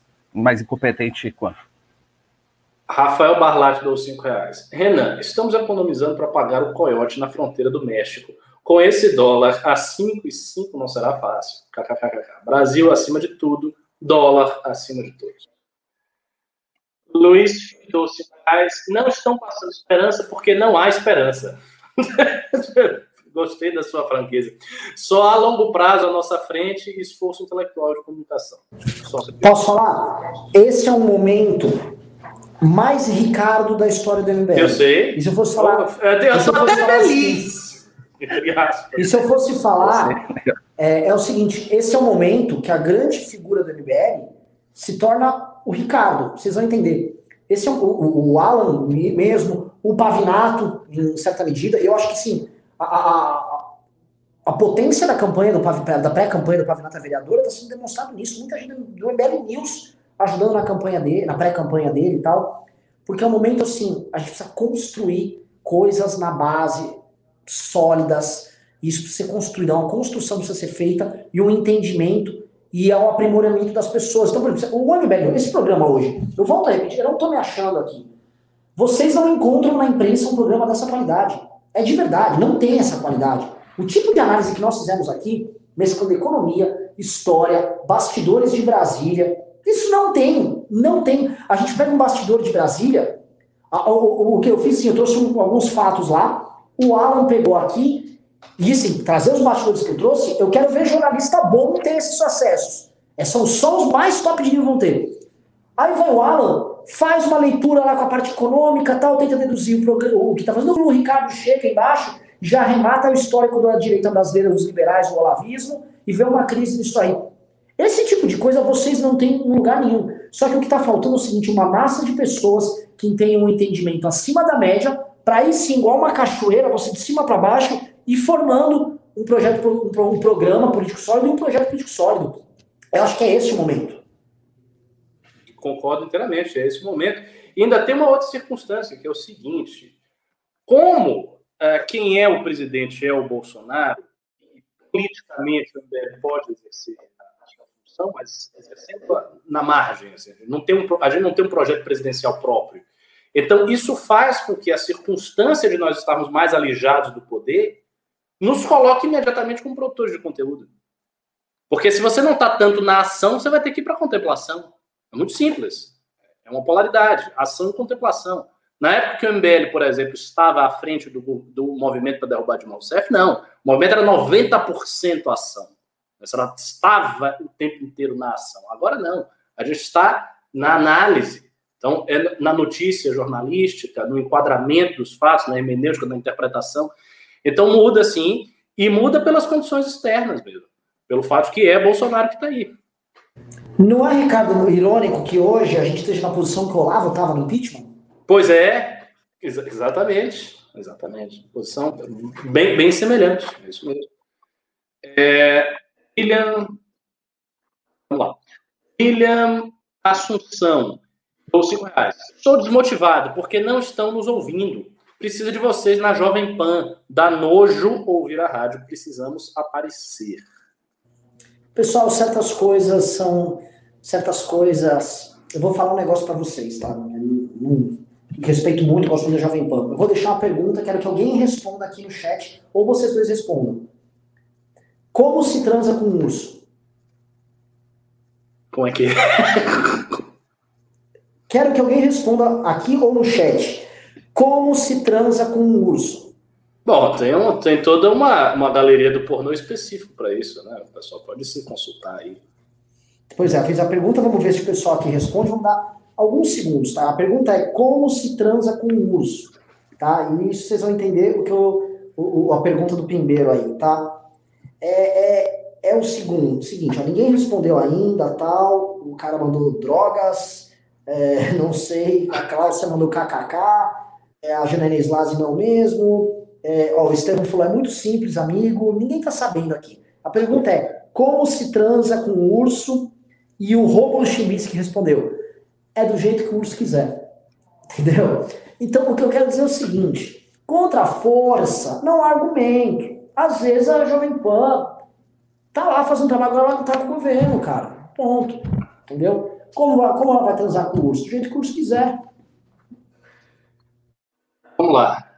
É... Rosiane Coimbra do 790 e disse: Manda a planta atrás de você. Essa planta aqui, ela tá muito bem. Muito bem. O nome. Tem nome? Ah, o nome? Não sei. Não sei. É não, não, de verdade, de verdade. Isso aqui é de verdade. Na Terra Nova do 10 reais. Para o Uber do Júnior Ramos. Lucas Figueiredo, 5 reais. Sobre a desesperança, quem matou os pimbeiros, comeu a carne, bebeu sangue na taça de vinho e palitou os dentes com os ossos. Nossa, foi ruim assim, é? Não, foi pouquinho. Ah, esquece, esquece, esquece. Vai passar o Renda Brasil, o Bolsonaro vai se reeleger. Eu falei, mas como? E, e, e os outros vão estar junto no projeto lá, vão todo mundo gastar. Calma, calma, calma. Eu falei, calma, eu vou, eu vou analisar lá e fui fazer análise. O que o Kim tá, o que o, o Kim, eu entendo, eu vou falar alguma coisa. Olha aqui, o, foi o Rubinho que entrou com a ação tal, junto com o Kim. Ideia do Kim, inclusive. É, o Kim é disparado o parlamentar mais produtivo do Brasil e é a melhor estreia de um parlamentar na história do parlamento. Inclusive é reconhecido por muitos técnicos da Câmara. Fala assim, o prodígio que é o Kim, a gente só viu coisa similar com o Zé Dirceu e com o Eduardo Cunha, de conhecimento de regimento, de capacidade técnica. E isso o cara, garoto, sem economizando, devolvendo salário, todas aquelas coisas ali que hoje eu acho assim, ninguém dá mínima. Mas tudo bem. Mas ele tá dando, às vezes, um tiro no próprio pé. Mas ele faz e faz e faz e faz. Aí ele, por exemplo, faz um ato legal, não faz mais do que a própria obrigação. Não tá com mito. Ele olha, cara, dá uma desesperança danada nele. Né? Eu entendo o seguinte, cara. E ele está cumprindo o papel de um parlamentar de alto clero com 24 anos, tomando para si o tipo de responsabilidade que esse bando de vagabundo do bolsonarismo, gente com cabelo branco, não tem. Tem algo que é príncipe. Ó, oh, príncipe, sou um príncipe. Playboy lá, príncipe, eu sou um príncipe. Fica lá falando groselha lá, quer fazer uma constituição não, um parlamentar inútil, não serve para nada. Biaquices, Carla Zambelli, quem desanima? Não desanima. Acho que desanima. Então, assim, é, é, ele não vai desanimar, no geral, mas é, baixa, ba, baixa um pouco o espírito. Olha o que estão fazendo contra nós. Olha o que estão fazendo com quem faz oposição ao Bolsonaro no campo da direita, contra a esquerda não fazem nada. Nada. Olha o que fazem. É isso que você sempre fala. E eu sempre falo isso. Contra a esquerda não fazem nada. Fazem nada. Esquerda está tranquila. Ela está, ela está tranquila há muito, há muito tempo. Eu acho que a última coisa que esse pessoal fez contra a esquerda foi a própria eleição do Bolsonaro. Depois disso, mais nada. Nada. Até a tal da. E a carteirinha da Uni? Não se dizia isso aí? Cadê? Ó, a gente comentava isso no início do mandato. E eu fazia a seguinte ressalva, eu sempre fazia essa ressalva. O Ministério da Educação não faz nada, mas tem um projeto que é da guerra cultural que faz sentido, que é esse. Até hoje. Até hoje. Enfim. Francisco Moro dou cinco reais. Economizaram, mas o dinheiro não volta para os nossos bolsos. Vai ser usado pelo Estado de algum jeito. Se não, certamente daríamos comissão. Pois é. O Rodrigo Basso deu 5 reais, Caio Martins deu 2 reais. Prefiro que vocês sejam chatos do que gado. Eu dou 6 dólares canadenses e 99 centavos. Nessa onda que o Renan falou, tudo que eu conto para as minhas amigas, que são apolíticas, elas logo perguntam: o MBL não vai fazer nada, não? É, não, eu, eu ouço isso muito. Eu ouço isso muito. Mas, mas porra, e eu vou falar um negócio, tá? A injustiça que o tal do centro e a imprensa fazem conosco, né? Porque nós formulamos grande parte das críticas que são feitas ao Bolsonaro, que eram feitas de forma desarticulada. Ano passado, o MBL, aí dando crédito aqui para vários do Andreasa, o Luciano Ayan, formularam várias críticas, cada uma à sua maneira, em módulos diferentes e tal, que deram o tom que hoje é a crítica oficial ao, É, governo. exatamente. Ninguém sabia, ninguém sabia, sabia nem o que, que, que, o Olavo faz. Ah, o Olavo ele é terra plana. Não entendiam nada. Nada. O João César Castro Rocha começou a estudar isso, começou a falar isso esse ano, agora no meio da pandemia. Assim, a galera tava anos luz atrás e, se, e falavam conosco para aprender. Aí chega a hora H, aí dão voz pro Felipe Neto pro Emicida. É injusto, é injusto demais. É injusto. Que às vezes, sabe qual é a vontade que dá? Às vezes a vontade assim, a gente, vamos parar, a gente para. Aí vê como é que eles se viram. Que não se viram. Não, não se viram. Não tem a menor ideia do que fazer. Se, se algumas pessoas e organizações, entre as quais o MBL, pararem na direita brasileira, acabou. Ela, ela acaba. Ela acaba. Em um ano ela acaba. Eu, eu tenho plena consciência disso plena, claríssima consciência. Em relação a essas teses, eu acho que a gente pode destacar quatro formuladores na direita principais disso aí. O Martim, o Luciano Ayan, o Carlos Andreas e o MBL. Foram esses quatro formuladores principais da, da crítica ao bolsonarismo do jeito que hoje ela é exportada em todos os lugares.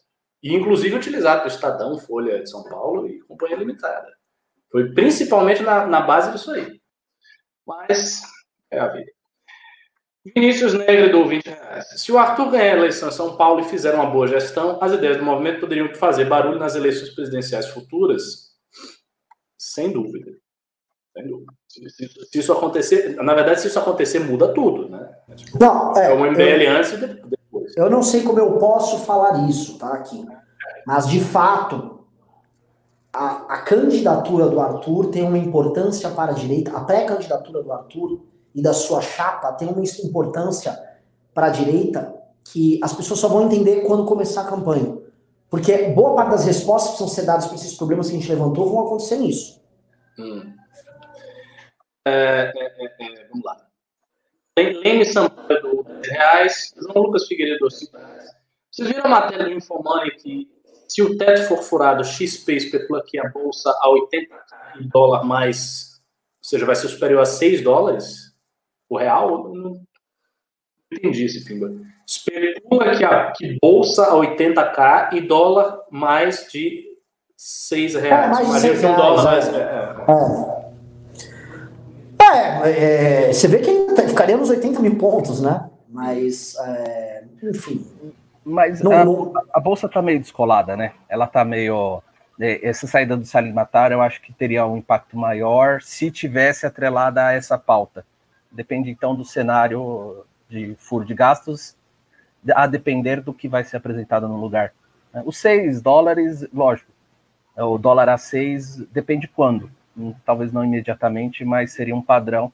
Porque você quebra a política né, fiscal, aí sobe gás, aí lógico que o dólar vai subir, você perde o controle.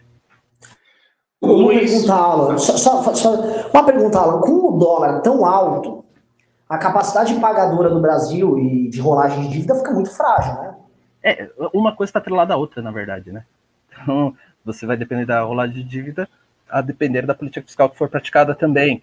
Então, você, você perde todos os mecanismos, é, tanto né, com, com relação à balança. Ixi, aí nem sei o que pode virar. É, você ferra tudo. É, vamos lá. Ju Parelli. Ah, não, não. Luiz Filho dou 5 reais.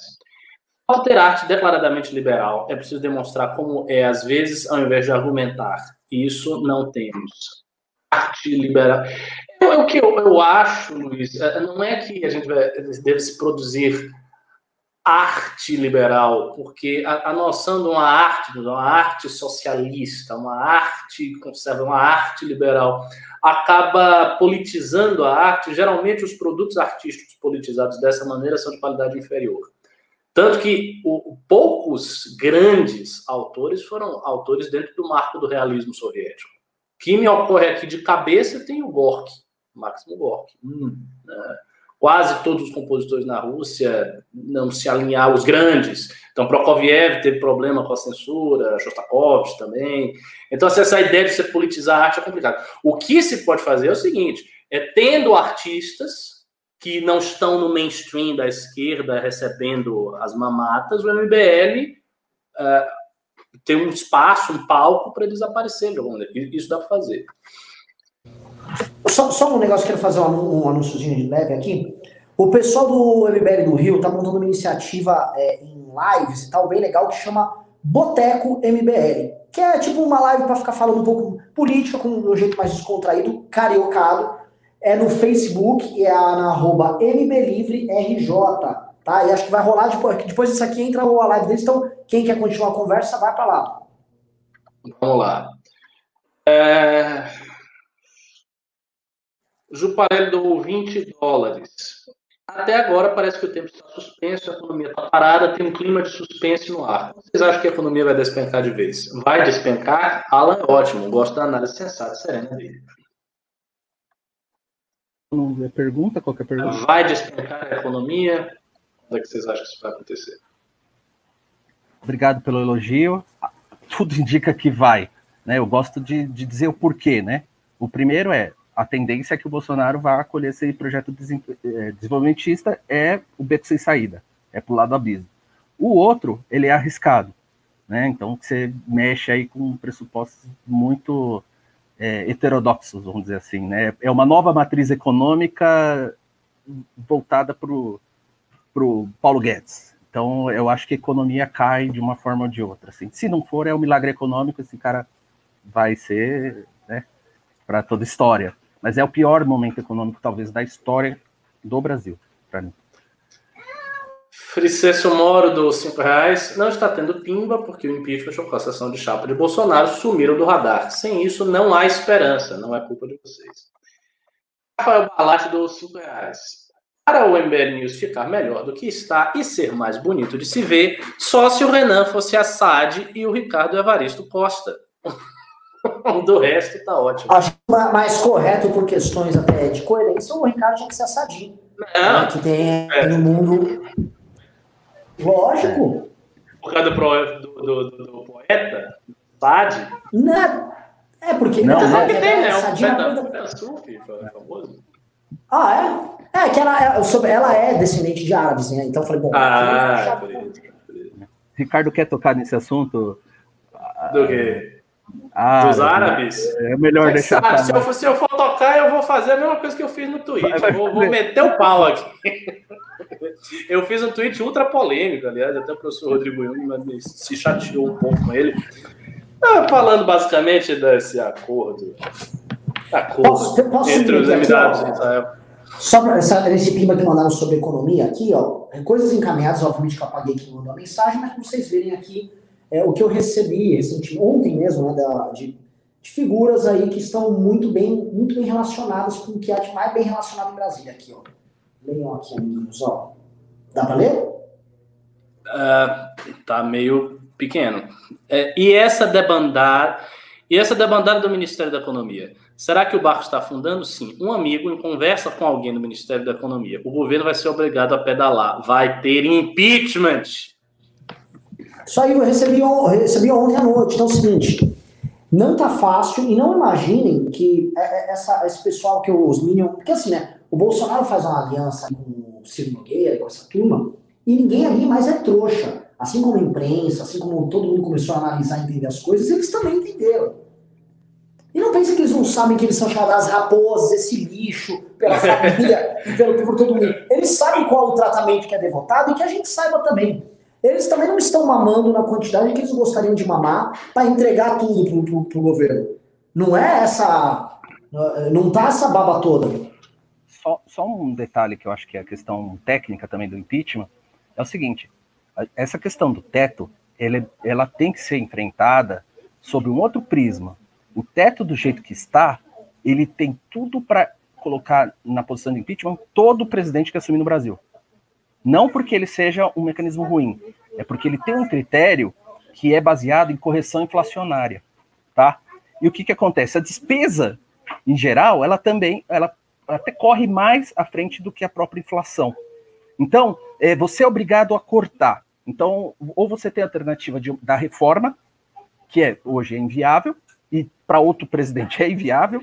Então, qualquer presidente cair nessa situação vai ser empurrado para o impeachment, ou você muda o critério, que não é uma coisa que seja tão ruim, pode ser boa. A Marina Silva, quando foi tratar de teto, ela propunha um- uma correção atrelada a crescimento, ela tinha um outro, uma proposta muito mais razoável do ponto de vista técnico-econômico. né? Então, o que, que acontece? É, é- é- é fugir do problema, não falar de teto, ainda que o Bolsonaro abandone as pretensões malucas dele de, de dar pedalada. Tá? É assim, ele está no beco de sem saída de qualquer forma em relação ao teto. Bom, bom. É, vamos lá. Pai do seu neném por 20 reais. Sobre o urso. Se pratica o ato gritando. Ai, que delícia, cara. É, William Assunção dou 5 reais. Nossa esperança é o sapo pela e não é brincadeira. Foi admirável ouvi-lo ontem com uma leitura sóbria. Desde que ele começa a ler Ricardo. Ricardo, é, ele precisa começar a ler livros, Sacupela, mas Ricardo, você não tem ideia. Sacupela ontem falando assim de. Não, não, mas eu não sei se o Moro teria um bom trânsito no Congresso se fosse presidente. 13 anos. É, Isso sendo impeditivo para ele apoiar o Moro. Olha o nível de maturidade desse moleque. Não, e, o, e o seguinte, o público que nós, do MBL, temos que cativar. Existe um público de 13, 15 anos que é um público muito bom. Eu tenho, tenho vários meninos de 15 anos que de vez em quando me perguntam indicações de livros. Aí eu olho, "Pô, você tem 15 anos, vai arranjar namorada. Não, eu quero ler, eu quero ler. Então tome aí. Lembrar o Gabrielzinho, que acho que ainda acompanha aí, ele já é velho de guerra, já está Né? crescendo junto com o MBL. É. Lu, Lucas Silveira deu 5 reais. Esse pessoal que o Renan comparou com o MBL é por desperdício de carbono. Só estão fazendo peso no mundo. Caio Martins deu 5 reais. A vida não é justa. Trabalhar para ver os filhos da puta e levar que levar a caneta para assinar e são idolatrados porque é legal naquele momento. É. E Rodrigo Lasso do 8 reais. Já- vocês acham que fica Arthur e Boulos no segundo turno? Os Minions votariam no Arthur? Duas perguntas interessantes. O eleitor, sim, né? Os Minions. Minion, Minion, a- no, no- no- no silêncio da urna, vão digitar 50, mas não tem a menor, menor dúvida. Uma menor dúvida.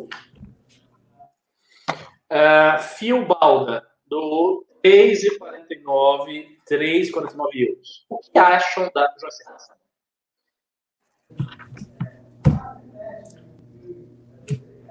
É a Joyce Hasselman, né? Ela tá pulando pra cá. Tá magra, né? Tá, tá ficando bonita. Isso, isso É, emagreceu e tal. Mas, pô, ela ficou bem, bem mais bonita. Bem mais bonita. Eu, eu escrevi lá no Twitter o, o benefi- os benefícios do bullying. Teve tanto É. bullying em cima dela que ela resolveu fazer uma dieta. João Lucas Figueiredo, doou 5 reais. Vem impeachment, porra. Odeio a Anitta, mas tô pedindo a Anitta há muito tempo. Tá. Não entendi, mas tudo bem. Eu também não entendi você tá pedindo a Anitta. Ah, o que? A Anitta fazer uma live com a gente? Nossa, se a Anitta quisesse fazer uma live com o MBS, maravilhoso. É, é, é. Mas Acabou os temas, pessoal. Acabou, hein? Acabou. Acabou-se. Pessoal, Faça campanha pra Anitta aprender filosofia política comigo, que eu dou aula pra ela. É, Pois vai é. aprender mais do que com a Gabriela, com certeza. Com certeza, com certeza. Pessoal, muito programaço. Olha, que eu tenho orgulho de ter feito. De novo, parabéns pro Rubinho e pro Kim, né? Essas vitórias que a gente vai construindo. Lembrando que essa semana também teve o Fernando Holliday aprovando o revogaço. Com 100, 100 leis estúpidas que derrubaram. O MBL do Pará com o Netão fazendo diabo lá com, o- com, o- com o Helder, né? É esse movimento que é odiado, né? Gabriel Zanon, em Santa, Santa Catarina. esqueci. É isso, gente. Assim, é, há esperança, só que ela não está aqui no, no seu mainstream. Seu mainstream você só vai ver idiotas. tá? Mas o bom de vocês aqui é que eu não quero tratar o público do MBL como iniciados. Né? Vocês estão diante de algo diferente. Tá? É só isso que eu digo. É... Ah, tem dois pimbecos aqui. Ó. O João Pedro mandou 5 reais e disse: se qualquer presidente, seja desenvolvimentista ou liberal, está na mão do Congresso, não seria mais lógico trabalhar para implantar no parlamentarismo? Aí vai virar uma discussão boa com o Arthur- o Ricardo aqui, que é contrário e tal. É, mas o fato é que para nos salvar agora de mais um arrobo populista de um presidente, a gente vai depender do bom senso do parlamento. Né? É. Thales Lima mandou dois reais e disse: tenho 16 anos e acompanho há pouco mais de um ano. Não, o número de moleque, moleque jovem que acompanha, e meninas também, é muito, é assustador. Mas essa, essa idade, eu tinha, só um último comentário, eu, eu tinha antigamente, na época, na época que eu era professor formal de filosofia e dava aula no Instituto Federal, eu tinha a seguinte concepção, eu achava que filosofia no ensino médio, para jovens de 15, 16, não era muito adequado, porque ela pressupunha aquela maturidade da alma de que fala Platão. Então era muita concepção platônica. Hoje eu reformulei completamente a minha ideia.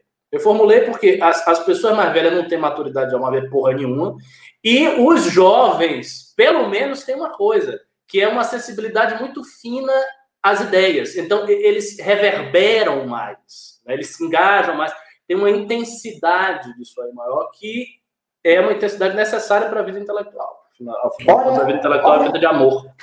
É, não, você falou uma coisa que é verdade. Quem tá mais apegado às ideias são os mais novos. É? Tanto que olha como o ancapismo gruda com a molecada. Exatamente. É. Então é isso, pessoal. Beijos e abraços, programaço, programaço, valeu.